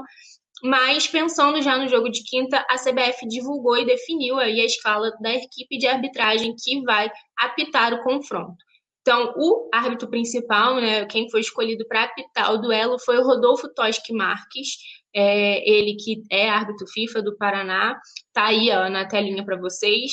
É, ele vai ser auxiliado por Fabrício Vilarino da Silva e Sidmar dos Santos, além do quarto árbitro, Alinor Silva da Paixão, e o Jean-Pierre Gonçalves, do Rio Grande do Sul, vai comandar a cabine do VAR, né, acompanhado do André Silva Bittencourt e Ana Paula da Silva Oliveira. Então, essa é a equipe de arbitragem que vai apitar o confronto desta quinta entre Flamengo e Cuiabá.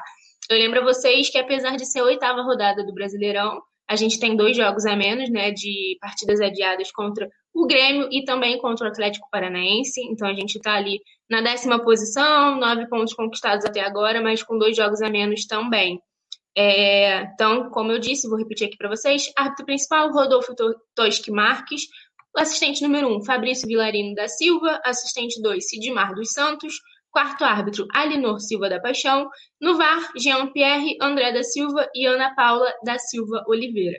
Então, essa é a equipe de, a equipe de arbitragem. A gente lembra que o Rodolfo, ele não é, não costuma ser, né, um árbitro muito polêmico, muito assim, que a torcida bate o olho e já identifica, daqueles assim, ah, esse não. A gente sabe que ele não é desses, assim, mas, né, é, vamos ver como a equipe vai se, a, arbitragem vai se, se comportar, já que também tem roubado a cena, né? O Eduardo Rosa está aqui falando que o Flamengo já deveria ficar em Cuiabá e mandar o Fla-Flu lá, né? Que aí o Fluminense quer ter que se virar. É, o João Rodini perguntando do, do zagueiro argentino Marcos Senense no Mengão. Olha, João, eu particularmente não conheço, então não sou capaz de opinar. É, o Valdir Clara falando que é um bom árbitro. É, sempre, como eu disse, né, a equipe de arbitragem, quando é definida, geralmente quando a gente identifica o árbitro, bate o olho e conhece ele de cara, ele não precisa nem saber o nome, que você já sabe quem é, é porque tem muita polêmica envolvida, né? E com o Rodolfo não é o caso. Ele é um cara mais discreto ali, eu acho que não deve comprometer tanto assim o jogo. Vamos ver se o jogo se desenvolve bem. E agora, né, a gente falando, a gente falou aqui um pouco do Fla-Flu, a gente já tá entrando nesse clima do clássico, né, apesar do Flamengo ter o jogo contra o Cuiabá, mas por quê? Uma notícia muito importante também que eu acho que vai dar uma animada aí na galera é que o Flamengo pode ter de volta né, alguns jogadores que estão convocados, estão né, defendendo as suas respectivas seleções na Copa América já no fim de semana. É um pouco confuso, porque né, nem todo mundo acompanha, assim como eu não, não acompanho muito a seleção brasileira. Vou tentar explicar para vocês o porquê disso, para ver se, se fica né, tudo no esquema. O que, que acontece? O Flamengo tem cinco jogadores né, convocados é, para a Copa América desde o começo, então são jogadores que já têm bastante tempo desfalcando o clube. É, como eu disse, são cinco atletas. A Rascaeta está com o Uruguai, o Maurício Isla está com o Chile, Pires da Mota, que ia retornar ao Flamengo, acabou nem se apresentando quando deveria para poder defender o Paraguai, além do Everton Ribeiro e o Gabigol, que estão com o Brasil, né, com o Tite na seleção brasileira. Então, contudo, é, com, né, em meio a, a, já a Copa América entrando na reta final, os jogadores podem retornar, porque o chaveamento da quarta, das quartas de finais podem ajudar e o Flamengo deve receber de volta alguns jogadores ainda no fim de semana. Isso porque, por conta justamente do chaveamento, o Brasil pode enfrentar o Chile, que tem o Isla né, entre os jogadores, ou o Uruguai do Arrascaeta. O jogo que vai definir isso e vai rolar, já começou, começou hoje às 9 horas da noite, né? Que seria o jogo entre Uruguai e Paraguai. Então a gente está tendo o jogo aí, duelo entre Isla e o Pires da Mota, aqui no Newton Santos, no Engenhão, no Rio de Janeiro. Então, daí a gente vai saber quem o Brasil enfrenta na sexta-feira. Caso o Paraguai vença a partida, o Flamengo pode ter o Everton Ribeiro e Gabigol ou o Arrascaeta já no fim de semana, uma vez que o resultado coloca Brasil e Uruguai nas quartas de final, que vai ser na sexta-feira.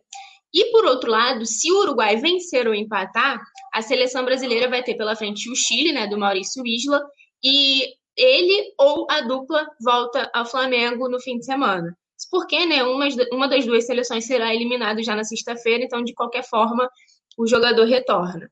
Então a gente vai ficar na expectativa, né, por conta desse chaveamento que pode ajudar o Flamengo a ter alguns jogadores de volta. É, o pessoal está torcendo para o Uruguai perder, né, na verdade. É, eu vi, na verdade, ó, o Igor está aqui falando que ele nunca vi, que quis ver tanto Brasil e Uruguai. Também estão falando isso mais cedo. A opinião da galera que eu estava vendo nas redes sociais não era essa. O pessoal estava querendo que o Uruguai perdesse aí, né? Enfim, vamos ver. Flamengo, eu, o que eu acho, né? Eu, na verdade, tenho um carinho muito especial pelo Uruguai de qualquer forma, ainda mais com a Rascaeta jogando lá, o nosso Uruguai favorito. É, o Vicente lá falando que a expectativa de volta do Gabigol da R, do, da Everton Ribeiro, mas é a realidade é a Isla voltando. O Mário Malagoli tá por aqui falando que o Cuiabá é perigoso, é, que o PP jogando bem, tem um bom lateral também. É, o Alisson falando, Natália, será que o poeta Túlio é melhor que o Túlio Maravilha? Eu acho que não, né? Eu fico com o nosso poeta daqui. É, mas vamos ver, fica a nossa expectativa aí de ver nessa bagunça toda do chaveamento, se o Brasil vai enfrentar o Uruguai ou o Chile. É, a gente vai ter, de qualquer forma, reforço né, de jogadores retornando da seleção. E é muito importante nesse momento, né? A gente vê que O Rogério Senna está tendo bastante dificuldade em rodar o elenco com essa chuva de desfalques que a gente tem enfrentado.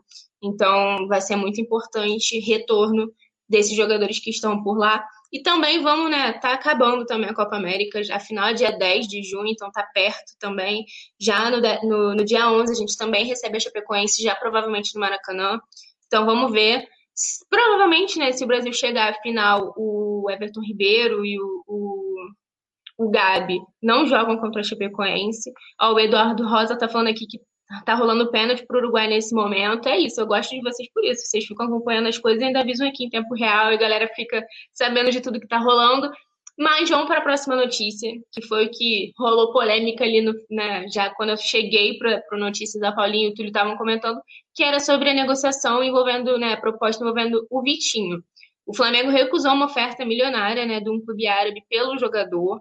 Ele, que, como eu disse, é um jogador muito questionado, teve sim sua importância, né? Ele tem aí uns lapsos, joga bem de vez em quando, salva, faz um gol ou outro ali em jogos decisivos.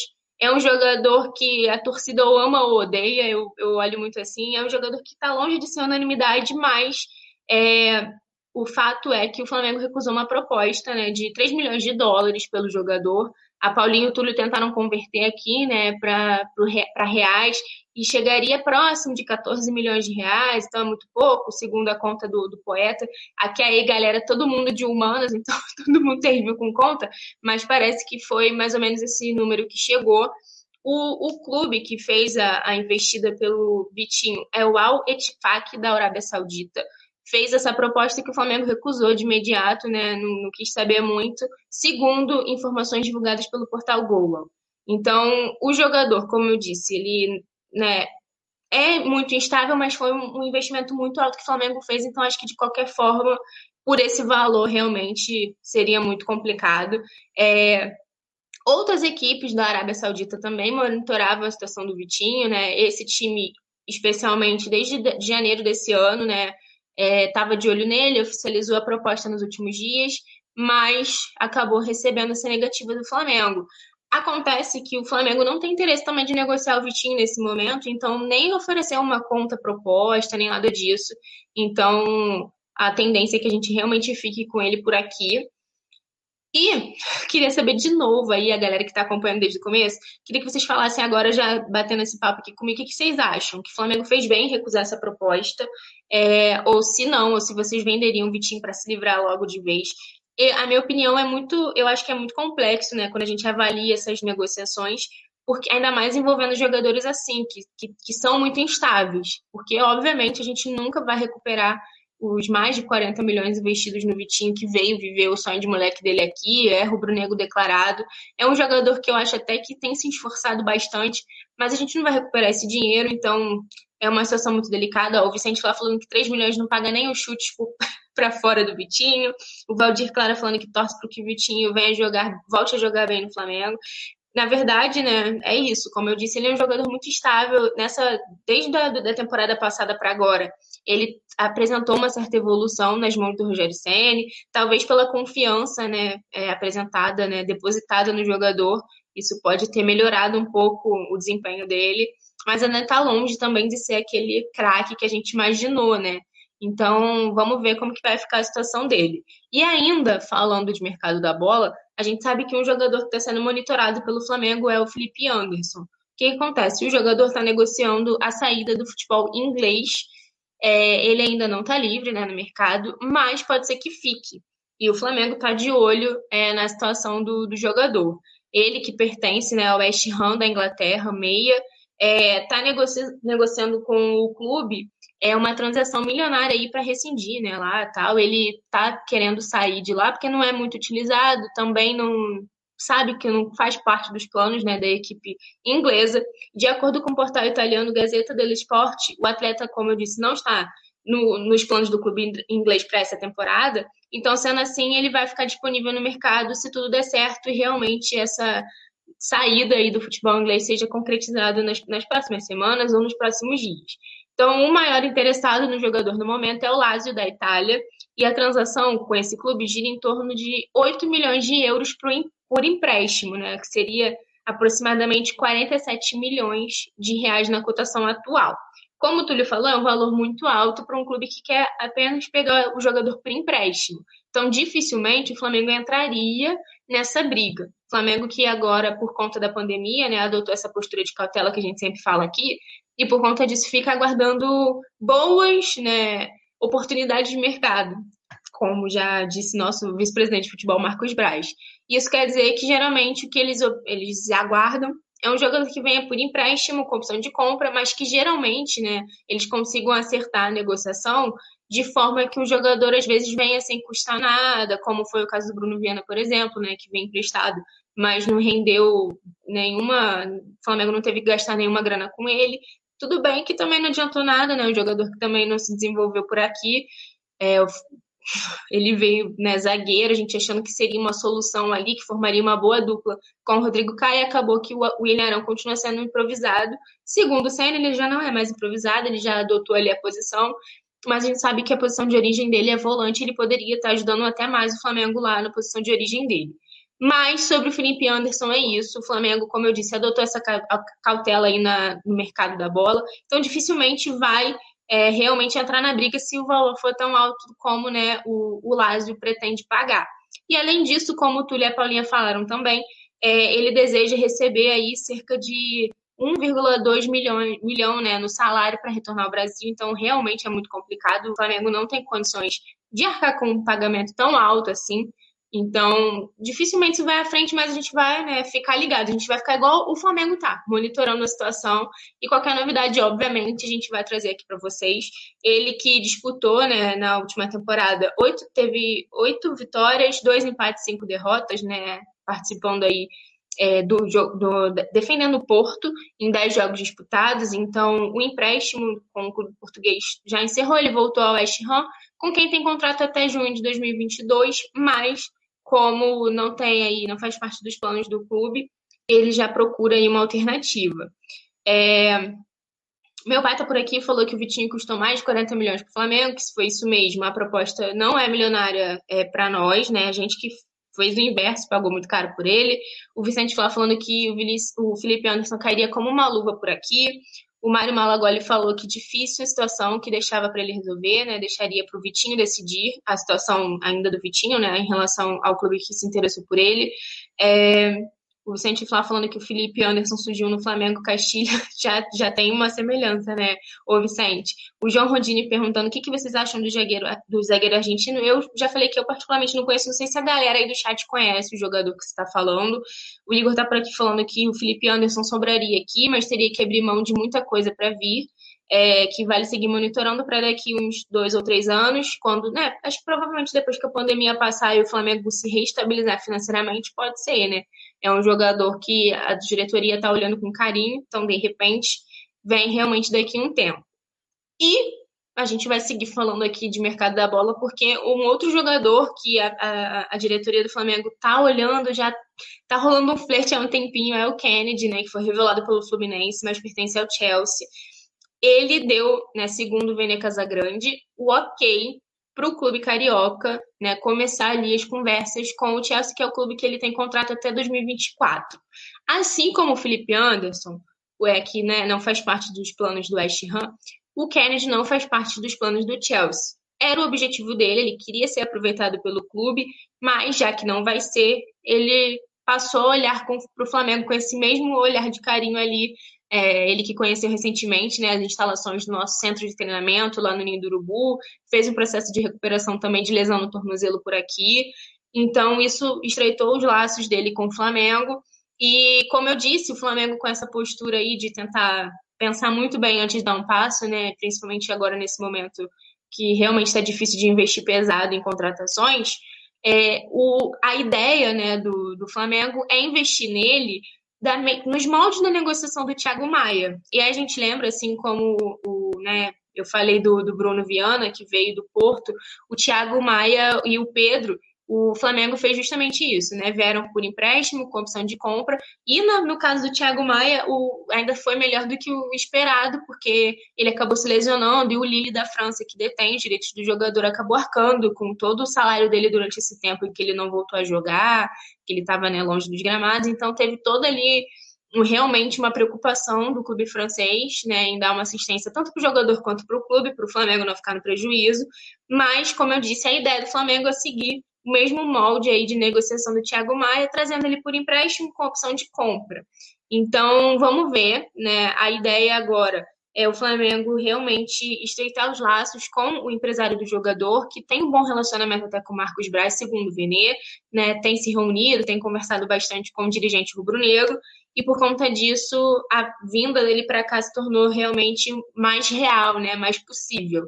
É, é um nome ali, né, para o ataque também.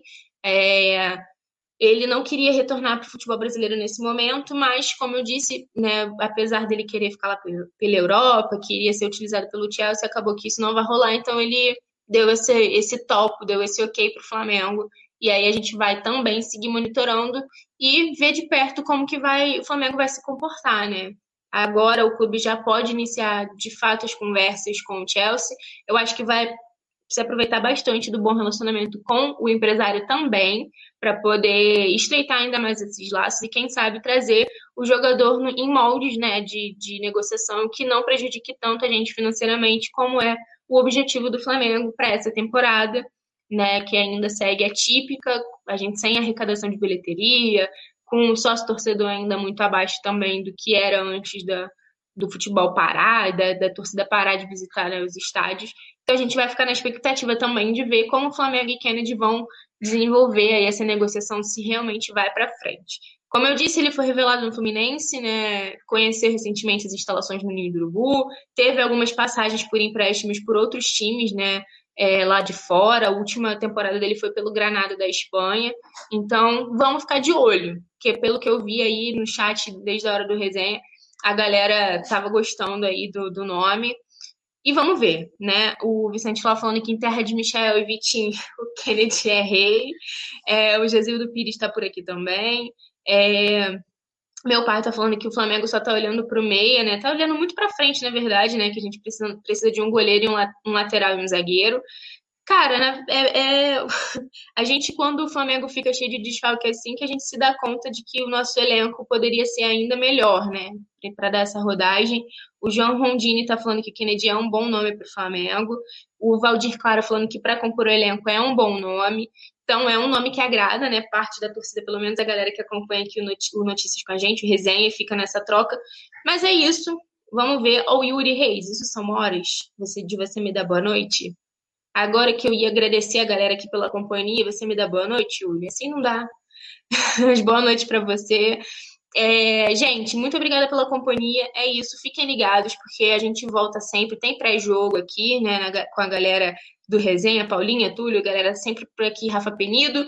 Na quinta-feira tem jogo, né? A gente volta aqui antes para falar sobre esse jogo entre Flamengo e Cuiabá. Vamos trazer todas as informações. Então, muito obrigada pela companhia de vocês e até a próxima.